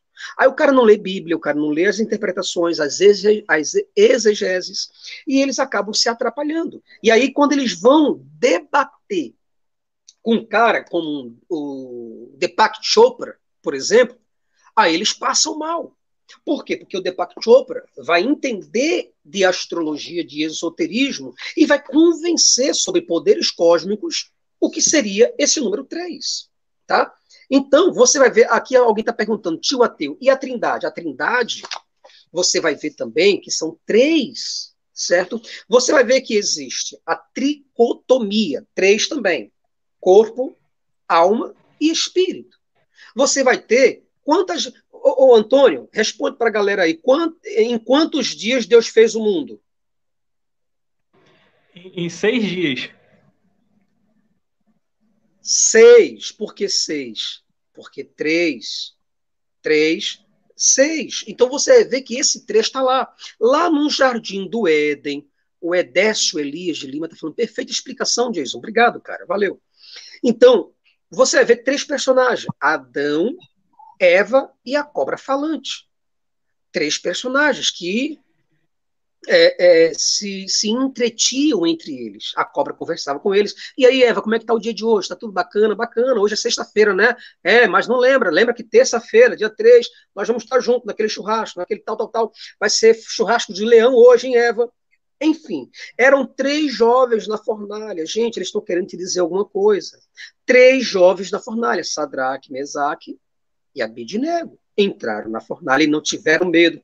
E Sadraque, Mesaque e Abednego entraram na fornalha e não tiveram medo. Enfim, você vê três personagens. Aí você vai ver que os filhos de Noé, Noé, aquela personagem lendária e maravilhosa que todas as crianças amam, o tio Noel, o vovô Noel, tá certo? Teve três filhos. Aí você vê que Levi, da tribo de Levi, teve três filhos. Você vai ver que Jó, Jó, ah não, Jó, se você disser, diz que Jó não existiu, eu vou quebrar tua cara, eu vou incendiar tua casa. Ah, como eu vou perseguir você, olha, eu vou criar um grupo para acabar com o seu canal, Jason. Deus está mandando eu acabar com a tua vida, perseguir tua família, ligar no teu número, te chatear três horas da manhã, seis horas da manhã e nove horas da noite, doze horas do dia. Entendeu, pessoal? Então, olha, Levi teve três filhos. Jó teve três amigos. Jó não teve três amigos apenas. Gente, não é possível. O cara mais rico. O cara mais rico, Antônio, de Ur, né? da terra de Ur dos caldeus, e o cara ter apenas três amigos. Até eu, eu, eu tenho mais do que três amigos, o, o, o, o Antônio. Tu tem mais do que três amigos aí, Antônio? Com certeza. Você entendeu? Mas a Bíblia, esse livro maravilhoso e lindo que muitas pessoas carregam aqui e vão para a igreja, eles não estão entendendo nada. Aí você vai ver que a repartição do templo, não tem um templo, aquele templo lá atrás, é, é ele mesmo, o templo. Você vê que ele é repartido em três: átrio, santo lugar e santo dos santos. Três, de novo, Gracinha. Isso quer dizer que o três foi feito ali de propósito, para que haja a tal manifestação do cosmo através do triângulo. O triângulo de Pitágoras. O triângulo de Platão, que foi um grande influenciador do, um influenciador do misticismo. Então você vai ver que Jonas, Jonas, passou. Meu irmão, eu não aguentaria passar três dias dentro da boca de um peixe, nas entranhas de um peixe, Antônio. Você aguentaria, Antônio? E é, e é engraçado que é peixe, né, Jason? É peixe, é, né? Tem também representação aí simbólica. Você entendeu? O que é que o povo está querendo te falar? Aí você fala, mas Jason, é Jonas realmente passou três dias nas entranhas de um peixe. A pessoa mais idiota do mundo, a pessoa mais idiota do mundo nunca entenderia que um ser humano passaria vivo três dias dentro de, uma, dentro de um peixe. O peixe dentro d'água, fazendo as suas movimentações, o cara lá dentro, tranquilo, bacana, beleza. Mas isso quer dizer que é algo peixe, é algo simbólico, é algo alegórico, quer te dizer alguma coisa. Para os iniciados que estava lendo o livro de Jonas, isso significava algo poderosíssimo para ele. Você lembra que quando Jonas foi cuspido pelo peixe, você lembra quanta, quantos dias ele andou até chegar a Nínive? Três dias, Antônio, indo até Nínive, para chegar lá. Estava lá três dias no Isso aí, né, Jason? O dia inteiro aí que, que é, é só referência né, a números é, muito similares, né, cara? E as pessoas não param para ver que não é questão de, de coincidência. Não tem, não tem 3 e 2, não tem 3 e, e, e 53. Não, é sempre 3 cravado ou múltiplos de 3. É, é, é impressionante. Ô, Jason, Vamos tá. agora. É só para terminar um raciocínio aqui, rapidinho, Antônio, viu? Só para terminar. Aí você vai ver que o próprio Jonas, além de andar de ter passado três dias e andar três dias até Nínive, ele também cresceu ao lado dele uma bobureira, uma bobureira, uma, é, uma lagarta que apareceu e teve um vento oriental, o número 3 ali de novo. Sem contar que Abraão, Abraão, ele levou três dias caminhando até o Monte Moriá. Tá? E sem contar que, que o próprio Abraão, além de passar três, andar três dias, ele também recebeu a visita de três anjos. Você entendeu? No juízo final, o pecado ele será contado, pesado e dividido. Isso é questão de, de escatologia. Quem, quem vai ler teologia, tá? vai ver esse número 3 de novo. Paulo, Paulo falou sobre a fé a esperança e o amor. E você vai ver que Paulo, quando caiu do cavalo, Antônio, ele passou três dias cego.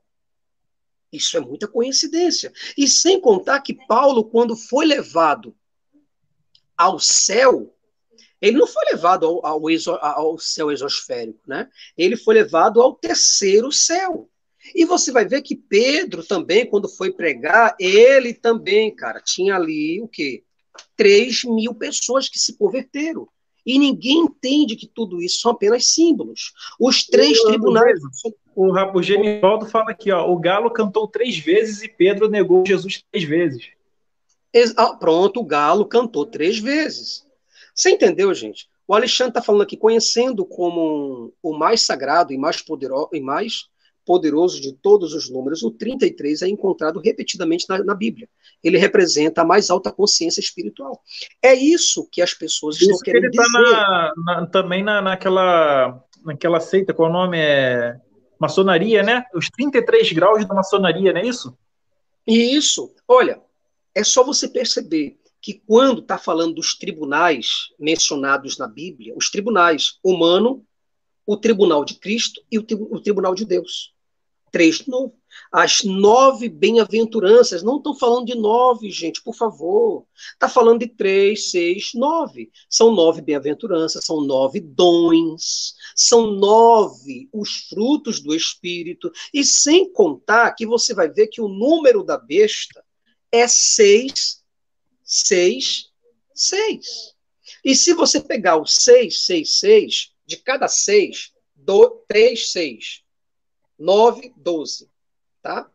É, e você vai ver que o número, ó, é, é, 15, 18, você vai ver que o número 18 aparece de novo. E Ô, sem Diego. contar que a Bíblia, a Bíblia, Antônio, quantos livros tem a Bíblia, Antônio, para a gente fechar aqui? Rapaz, de cabeça não lembro. É, é 66? Quanto? 66? 66, Antônio. Parece que até no momento de fechar a Bíblia, a galera disse assim: vamos ver se esse pessoal vai entender. Vamos colocar somente 66 livros e não 67, para não deixar dúvida. Vamos fechar a Bíblia com 66 livros e fechar a Bíblia Perfeito. com 66. Ô Jason, o Marcos Farias está falando aqui: 12 apóstolos de Cristo são 12 constelações do zodíaco. Assim como e... são os 12 trabalhos de Hércules, não é isso? Isso, olha, e sem contar que você vai ver que Jesus, na, na, na, na tradução mística, ele é o Sol tá certo? E o Sol que caminha com os 12 astros, viaja com os 12 astros. Jesus viajou por todo mundo com 12 astros. Então, pessoal, não está falando, quando a gente fala de Jesus histórico, a gente está falando é, é, é, de um Jesus Cristo que ele nunca existiu ele nunca esteve nessa terra. Acabou é o cristianismo. só um representante, né, astrológico, né, o, o é, só, é só um representante astrológico. Então, quando as pessoas, Antônio, inclusive algumas pessoas, elas vão falar assim: ah, mas, oh, Jason, nós temos algumas provas, né? É, Jesus existiu é, porque a própria o próprio Talmud falou de Jesus. Você lembra disso daí também? Ou... Lembro. Hoje, antes da gente falar do Talmud, explica ah. para a galera essa questão aqui da era de Aquário. Isso, a era de Aquário, você vai ver que há uma passagem na Bíblia, há uma passagem na Bíblia. Isso, é essa passagem da Bíblia, onde ele diz assim, ó, é, e disse-lhe Jesus: Eis que quando entrares na cidade, Eis que quando entrares na cidade, não é cidade mesmo, não, tá? Um, bairro, não, tá? A cidade é um campo é, é, é, estratosférico. Ele é um campo cósmico. Quando entrares na cidade, encontrareis um homem levando um cântaro de água. Seguiu aonde ele entrar. Isso quer dizer as posições. Esse, esse, esse cântaro, esse homem com cântaro de água, é a mesma coisa que você vê no céu. Se você olhar para o céu, a posição das estrelas de Aquário, Aquário, você vai perceber que existe ali um homem realmente, um homem derramando um cântaro de água. E essa é, era quando ele fala, olha, seguiu, não está falando para você olhar e dizer assim, olha, pessoal, vai ter um cara ali com um cântaro na mão e para onde ele for você segue ele, tá certo? Vai dar tudo certo não está falando sobre isso. O Fábio de Oliveira diz assim: não vou dizer que foi a melhor live, porque cada uma tem um foco diferente, mas que essa live é muito foda. Isso sim, parabéns. Obrigado, Fábio. Então, está falando de posições astrológicas. Então, essas posições, essas interpretações, Antônio, é bom citar isso. Essas interpretações, elas se perderam. Não existe um só cristão na vida, um só teólogo não existe um exegeta, um hermeneuta que entenda o que está escrito na Bíblia. Sabe por quê? Porque por mais que você pegue aqui, ó, para estudar esse livro aqui, ó, esse livro foi de Alexandre, inclusive. O próprio Alexandre está aparecendo aí agora. Ele até colocou os autógrafos dele aqui do lado, Alexandre Galvão. Perdeu Alexandre, já comprei, já era. Vai falar sobre introdução hermenêutica. Então, se você entender as correntes históricas, as, as, as pressuposições, princípios e métodos linguísticos, aí você vai ver que, as, é, é se você for pegar teologicamente, você vai ter grandes confusões. Não é à toa que essas grandes confusões criaram grandes correntes teológicas, certo? A Igreja Católica, somente a Igreja Católica, é dividida. Igreja Católica Apostólica Romana e a Igreja Católica é, é, Ortodoxa. E você vai ver que existem mais do que três, três igrejas por aí, não existe, Antônio? Com certeza, né? Ô, ô, ô, ô Jason. Oi. É... Então você está falando para gente que é, é, essa passagem aqui em que Jesus é, rasga o véu, aí ele vai lá no, onde estão tá todos os santos lá, né, mortos, ressuscita todo mundo, e todos eles entram em Jerusalém. Você está falando que isso aqui é fake news? Você está falando que é, é esse massacre dos inocentes, que é, Herodes teria mandado matar crianças por todo o reino, também é fake news, cara? Como assim? Isso, aí, isso aqui não aconteceu? Não, cara, isso aí não aconteceu, não é registrado por nenhum historiador, nenhum historiador sério, como o Bart Ehrmas, por exemplo, ele vai dizer que existem evidências a respeito do genocídio e que esse genocídio aconteceu, tá certo? Então, assim, é tudo isso, da, tudo isso daí está ligado a algumas fantasias, mitos, lendas, lendas urbanas, né? Então, é, nada dali, da, da, Bíblia, ela é, vamos dizer assim, é desproporcional, falando isso de linguagem simbólica, mas ao mesmo tempo, esses absurdos que você vê são apenas lendas e mitos, né? e histórias enriquecedoras, e até mesmo histórias que foram desenvolvidas a, a quem e além do entendimento humano. Não houve Oi. Então, calma aí. Você está dizendo para mim, olha só o absurdo que você está falando, amigo. Que isso aqui, ó, esse ah. The Walking Dead, esse, essas pessoas não ressuscitarem, não entrarem em Jerusalém, não teve zumbi, não teve zumbi no mundo que entraram, que ressuscitaram, saíram dos caixões e entraram em Jerusalém, como diz essa passagem, isso é mentira? Olha, eu não vou dizer para você que isso daí foi uma mentira apenas. Eu digo que isso é um absurdo. Não há nenhuma. Olha, é, se você for ver hoje uma pessoa no mundo todo que ressuscitou, uma pessoa no mundo todo, desde a história humana, você não encontra. Você imagina que se tivesse pessoas ressuscitando, isso daí, cara, seria é, totalmente noticiado na Índia, China, é, Japão, isso seria no, em todo o Oriente, o Ocidente, sabe? Não estaria contido apenas na, nesse livro aqui. O livro aqui vai contar as histórias. Se você, se você é um historiador que vai pegar a Bíblia para credibilizar a própria Bíblia, o que ela está escrito, é o que é você pegar a Bíblia, pegar a Bíblia para provar a própria Bíblia, é como você pegar o gibi ou um HQ para provar que Super-Homem ou Homem-Aranha existiu. Então isso é fake. Tá bom? Antônio.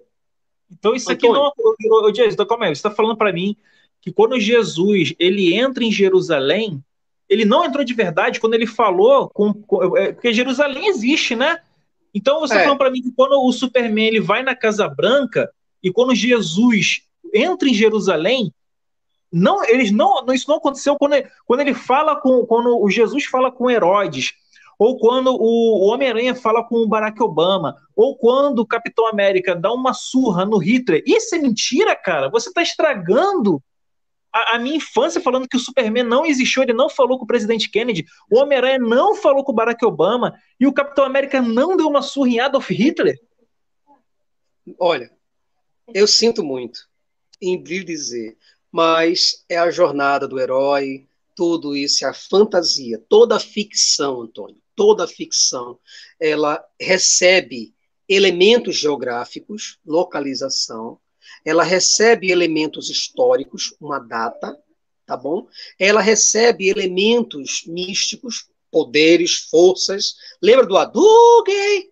Hadouken! Pronto. São elementos místicos, poderosos. E, e o que acontece? E tudo isso passa a fazer parte de um enredo, uma história como qualquer outra história, uma história que nunca aconteceu. Então você vai dizer assim, mas Jason, pessoas deram a vida pelo cristianismo. Eles morreram em troca de uma mentira? É, William Lane Drake, é, é, Norman Geisling, teólogo, apologista, defende essa ideia. Ah, mas por que, que eles morreriam por uma mentira? Aí você vê também que, que é, Ravi Zacarias, né, é, John Lennox e grandes outros, se você for prestar atenção, você vai ver que essas pessoas não morreram por uma mentira. Elas morreram por uma ideia. Uma ideia. Ideia é essa que as pessoas matam o outro no trânsito. Por causa de uma ideia, o cara, o cara é, acaba um casamento. Por causa de uma ideia, uma ideia, um muçulmano coloca o seu corpo cheio de explosivo e morre por causa de 70 virgens que está esperando a ele, está esperando por ele em Alá. Então, se você for perceber, esses argumentos de que as pessoas, será que uma pessoa morreriam por causa de uma mentira, é um argumento muito frágil. Tá bom? Porque pessoas, por exemplo, eu vejo diversas vezes, já vi diversas vezes, indianos tocando fogo no seu corpo como protestos a combatentes de Shiva. Você compreendeu? Tocando fogo literalmente no seu corpo por causa de uma ideia que já está há 11 mil anos de história rolando. E o cara, em pleno 2020, o cara vai lá, coloca gasolina no seu corpo e toca fogo. Então, não é uma justificativa, meu pessoal, para que vocês possam chegar e dizer que isso daí, é, que ninguém daria sua vida por causa de uma ideia. Entenda que movimentos e protestos, as pessoas quando estão movimentando por causa de Bolsonaro, Bolsonaro, Lula, as pessoas andam com pau, pedra, faca e um mata o outro. E arma de fogo é... também, né, Jason? É, Edmeia mandou aqui um superchat. Fogo no parquinho! É isso aí, Edmeia. Parabéns.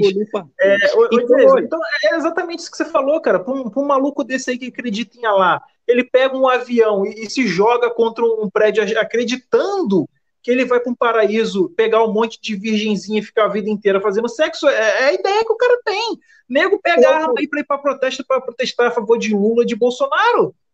Arrisca o, até a vida.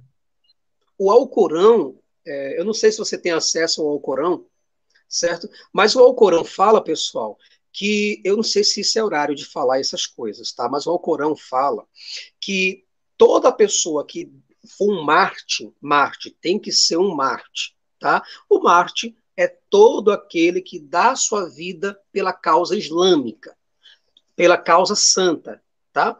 Esse homem terá um membro, um pau. Ai, que vergonha, Jesus! Ele terá um pau que nunca murchará. E 70 mulheres desesperadas por ele. Aí o cara diz: é o momento de pegar as malas e invadir um prédio desse com explosivo. Você entendeu? Fui. Você entende? Então, cara, religião é como diz Richard Dawkins, é como diz é, é, o Sam Harris, o, o Christopher Hitchens, é como diz o Daniel Dennett e tantos outros, Carl Sagan, certo? Que religião envenena as pessoas, coloca uma contra as outras. Eu quero ver, eu queria ver qualquer teólogo do mundo rebatendo esses argumentos de hoje. Não tem, o, o Antônio. Ainda tem pessoas que estão ainda dizendo: ah, mas eu não sou ateu porque eu não tenho fé suficiente para ser ateu. Ah! Lascou-se, meu amigo. Antônio, tem pessoas que dizem assim: olha, olha, Jason, mas é, é, você está errando porque lá na história tem um Talmud. E o Talmud, ele deixa bem claro que Jesus existiu. E agora, ateu de bosta? fudidinho tá você, ateu. Você entende? Mas, se você for ver, você vai ter uma ideia que o Talmud, em primeiro lugar, a gente sabe que todo historiador sabe que, que o Talmud é, é, é um livro totalmente de fantasias dos sacerdotes e sumos sacerdotes e alguns levitas ou histórias desses personagens que existiram. São fantasias, são acréscimos, mas tudo bem, vamos pegar o que está escrito no Talmud. Você vai ver que no Talmud, a primeira história a respeito do, do Yeshua, aí você fala, não, mas espera aí, calma aí, está escrito lá que é o Yeshua mesmo? É. Ele mesmo, o Yeshua. Mas veja, diz que ele foi desrespeitoso com uma senhora que era vesga. Já viu? Aí diz que esse eixo, numa pensão, numa pousada, andando com seu mestre, na sua juventude, ele acabou. Isso é a primeira versão a respeito de Jesus. Diz que ele foi desrespeitoso e ele riu dela e batia na mesa. Um outro rabino, o rabino, por exemplo, por exemplo, pediu que esse Jesus ele, ele se desculpasse com a moça por causa da sua grosseria e ele se desculpou. Você veja, isso daí os teólogos não querem falar, né? Será que Jesus realmente desrespeitaria uma pessoa sendo ele Deus, Antônio? Não. Oi, Jason. É, e também tem a questão dos livros apócrifos, né, cara? Onde Jesus mata uma criança, amaldiçoa uma vila inteira, né? Jesus, tem, tem livros apócrifos que falam que Jesus era casado. Antônio, fala sobre esse livro apócrifo de, de Filipe e de, e de Tomé, que eu vou aqui ao banheiro, meu irmão, tô aguentando mais não. Vai lá, vai lá, pelo, Amor, pelo amor de Jesus. É, galera, o que acontece? Nesse, nesse livro apócrifo, se eu não me engano, é, havia crianças lá fazendo escultura, passarinhos de barro, né? Aí, aí Jesus chega, eu acho que ele, sei lá, sente ciúme, alguma coisa lá das crianças. Galera, não, faz muito tempo que eu, que eu li esse apócrifo. E aí ele mata a criança. Aí é, o pessoal da vila vai reclamar com, com os pais de Jesus. Jesus se emputece e bota todo mundo amaldiçoado, todo mundo da, da vila fica cego. Então, é, é, é o, o, que acontece, galera? A, a, gente vê que, que cada um queria ter um, um pedacinho da, da, narrativa sobre Jesus. O que aconteceria se Jesus é, o que aconteceu quando Jesus era uma criança? Ah, o que aconteceu com o que aconteceria se Jesus fosse na verdade casado? Então foram criadas inúmeras narrativas sobre Jesus e essas não entraram para o cano, são os, os, chamados livros apócrifos. É, galera, tô só esperando o Jason retornar aí para a gente poder finalizar o assunto. Eu queria saber de vocês se vocês já se inscreveram no canal do Jason, que está aí na descrição, tá? Quem já se inscreveu no canal do Jason, por favor, bota aí. Já me inscrevi, já estou inscrito. É, quem tá gostando da live, bota aí adorei, curti, melhor live, bota aí, escreve aí.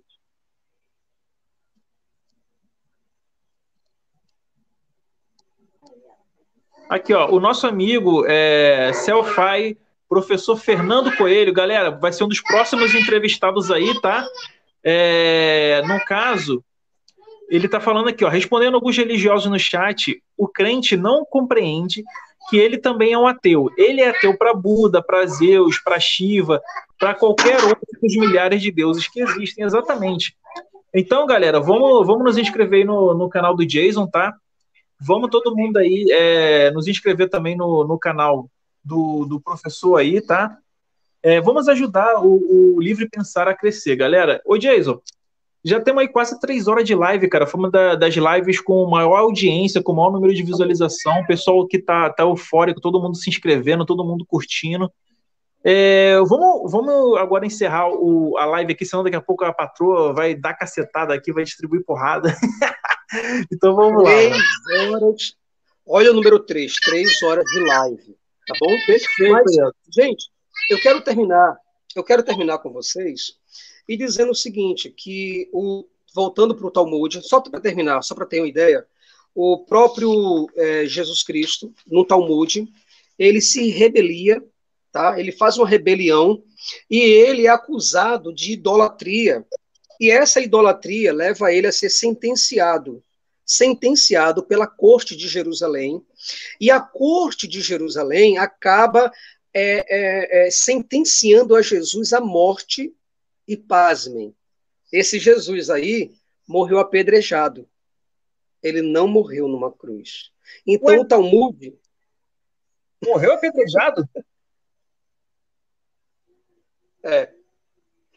Então, nós não estamos falando do Yeshua que morreu numa cruz. Então, entenda, só para recapitular, Jesus não existiu, é apenas uma história.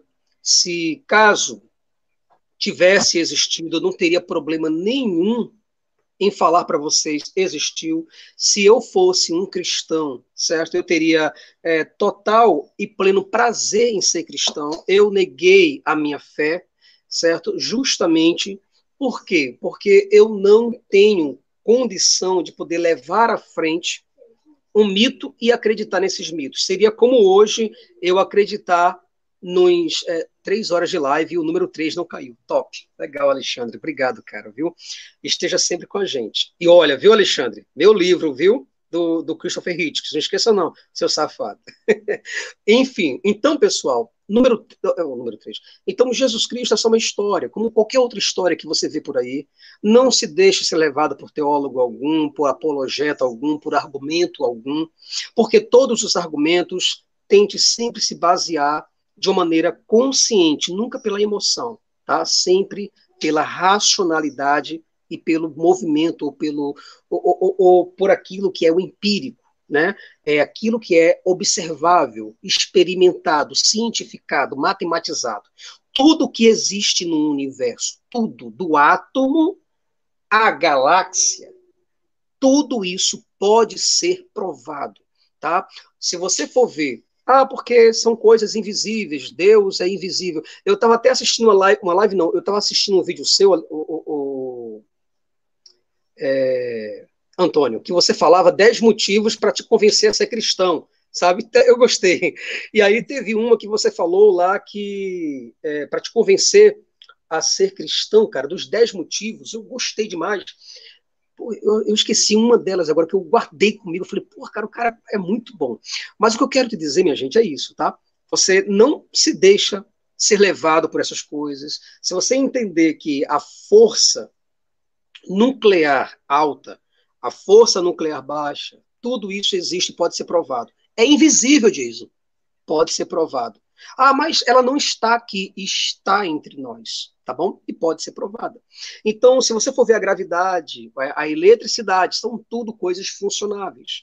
O que é bem diferente desse anjo que você acredita que está aqui, que é invisível. Agora, lembrei, Antônio, você falou que, que o próprio Deus ele tem motivos, motivos é, é, de sobra para não existir. Por exemplo, ele é invisível, né? Ele é invisível, são características, características de coisas que não existem. Ele é imutável, né? Parece que ele é, é algumas coisas que você falou lá, cara, que foi muito intangível, invisível, incorpóreo.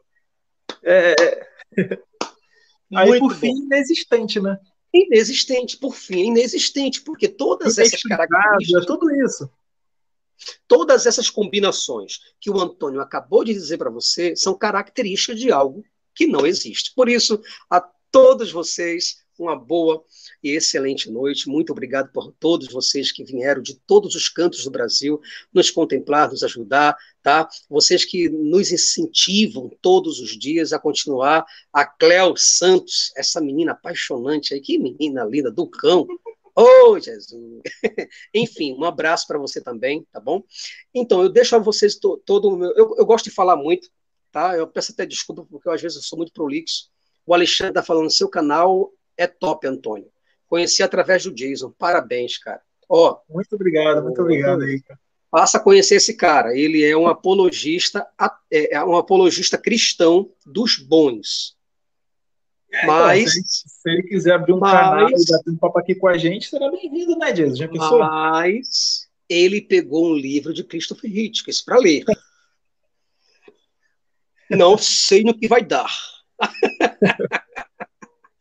Ô, Pessoal, muito obrigado. Fala para a galera aí qual é o seu Instagram, qual o seu canal. Convido o pessoal a conhecer isso e tudo qual aí. é a minha conta, né? A minha conta também, né? Vou falar. Pessoal, Bradesco, Caixa Econômica e Banco do Brasil e Itaú, tá? Brincadeira, pessoal, vamos lá. Instagram, vai lá, se inscreve lá comigo, me ajuda, porque meu Instagram, o antigo, foi hackeado de verdade. Eu não, eu perdi todo mundo, perdi tudo, não tive acesso mais a nada.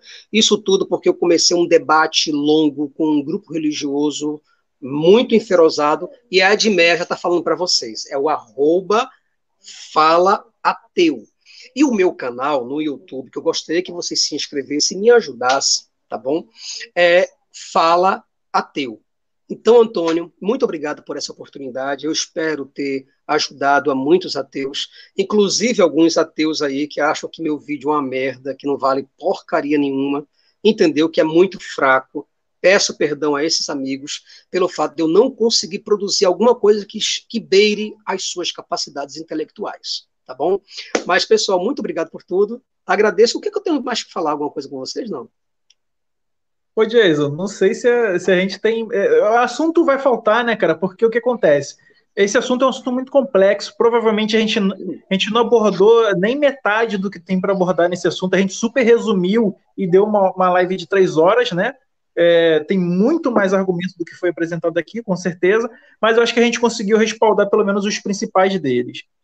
É, galera, eu, eu, vi aí que todo. É, é, o Fábio de Oliveira tá falando aqui, ó, seu conteúdo é ótimo. Ô, Fábio, você concorda comigo que o canal do Jason tem tudo para ser um dos melhores canais ateus aí do YouTube, né? Eu acho que todo mundo aqui concorda comigo. Vocês já estão vendo aqui meu filho aqui atrás já, ó. É que é o, então, o sinal já, já de embora, tem que botar ele para dormir. Então, é, ô Jason, você sempre está convidado aí para participar da liga, para fazer parte 2, 3, 4, 5 aqui do canal. Você é um cara que todo mundo aqui aprendeu a admirar, todo mundo gosta. E, e no caso, a gente quer, quer ter mais de você aqui com a gente. Olha, você sabe o que é o que são chaves. Ah, nós temos aqui, por exemplo, chamado chave bíblica. Eu quero só falar isso rapidinho para vocês, que quando vocês é, entenderem é, é, as questões Babilônia, fenícios, persas, hindus, sumérios, os egípcios, os gregos, os hititas, eles influenciaram demasiadamente os cristãos. Então, quando você vê palavras. É um apito aí, é? É um apito? Então, quando vocês virem palavras como Santíssima Trindade, a doutrina do Verbo, a imortalidade da alma, ressurreição, anjo, espírito, encarnação, cruz, tá? É é, é, aquele negócio de salvação eterna, julgamento, julgamento final, fim dos tempos, apocalipse, batismo, livre-arbítrio, eucaristia, condenação eterna, céu, inferno, purgatório, limbo, certo? Tudo isso daí foram doutrinas ensinadas por pelos egípcios, tá? E por pela babilônica através de um cara chamado Zoroastro. Quem puder entender isto do zoroastrismo, vai ganhar muito para entender que certas personagens, como Adão, Eva, Noé, Elias, José, José, Sansão, Jonas e Jesus, Davi, Moisés, nunca existiram. Tá bom? Um abraço para todos. Muito obrigado por tudo, pelo carinho acima de tudo. Viu, Antônio? Ô, Jason, o pessoal está falando aqui que você tem uma ótima didática e, se Deus quiser, seu canal vai crescer muito. Aleluia! Então, Glória galera, a Deus. É, esse, homem, esse, esse, homem, esse homem, eu sinto que esse homem é um vaso de Deus, Antônio. Sabe? São cristãos que vêm aqui falar comigo, profecias maravilhosas. Se Deus não existisse, Antônio, como é que esse cara ia falar que meu canal ia crescer, Antônio? Amém, irmão. é, galera, o tio Ateu aqui tá, tá falando aqui, o canal do Jason é ótimo. E convido todos vocês a conhecerem o canal Fala Ateu. É, logo, logo, eu espero que o Fábio de Oliveira convide o Jason aí, se já não convidou para participar de uma live lá com ele. Tal, tá, Fábio, tu vai convidar o Jason aí, né, o, o Fábio, para participar da live lá também. É, então, galera, é, quinta-feira também tem live lá no, no canal do, do Fábio que eu vou participar para a gente meter o pau no negacionismo, no conspiracionismo, nesse pessoal aí que, que só fala besteira. Então, a gente de vez, né, Jason, tá, tá gastando energia para desconstruir esses argumentos aí do, dos religiosos, dos textos. A gente está tendo que gastar energia para desconstruir bobagem que até eu tá falando aí na internet. Então, É isso aí. Então, galera, desejar para vocês, desejar para vocês uma ótima noite. Se inscrevam lá no canal do Jason. Vocês estão vendo aí que vocês vão vão só ganhar em conteúdo enriquecedor, tá? Um grande abraço a todos. Fala, manda aí, Jason. Boa noite aí para a galera. Um grande abraço. Ô, pessoal, obrigado. Boa noite a todos vocês. Essa palestra foi maravilhosa, foi extraordinária. Espero que todos vocês cresçam na graça e no entendimento do Senhor Jesus. Amém. Galera, o Elisandro, o Elisandro vai participar da live aí comigo também, tá? Se inscrevam no canal do, do Elisandro, vamos apoiar todo mundo. Aperta aí agora aí no, no canal dele, já entra e já se inscreve, tá? Vai participar comigo algumas aí da live. Pessoas, Antônio, algumas pessoas estavam falando que parece que quando acaba a live, os comentários vão embora tudo. O que acontece? Não, tá, não o que acontece comentários... é o seguinte: esse, esse aqui do chat, do chat aqui ao vivo, quando a gente acabar a live, ele vai ficar retido por, por, por algum, algumas horas ou minutos, aí depois ele vai aparecer. Você vai botar lá chat ao vivo, você vai ver. Aí daqui a pouco você vai poder comentar aqui embaixo, na, nos comentários aqui de baixo, tá? Então, galera, um grande abraço a todos vocês. Valeu, falou, fui!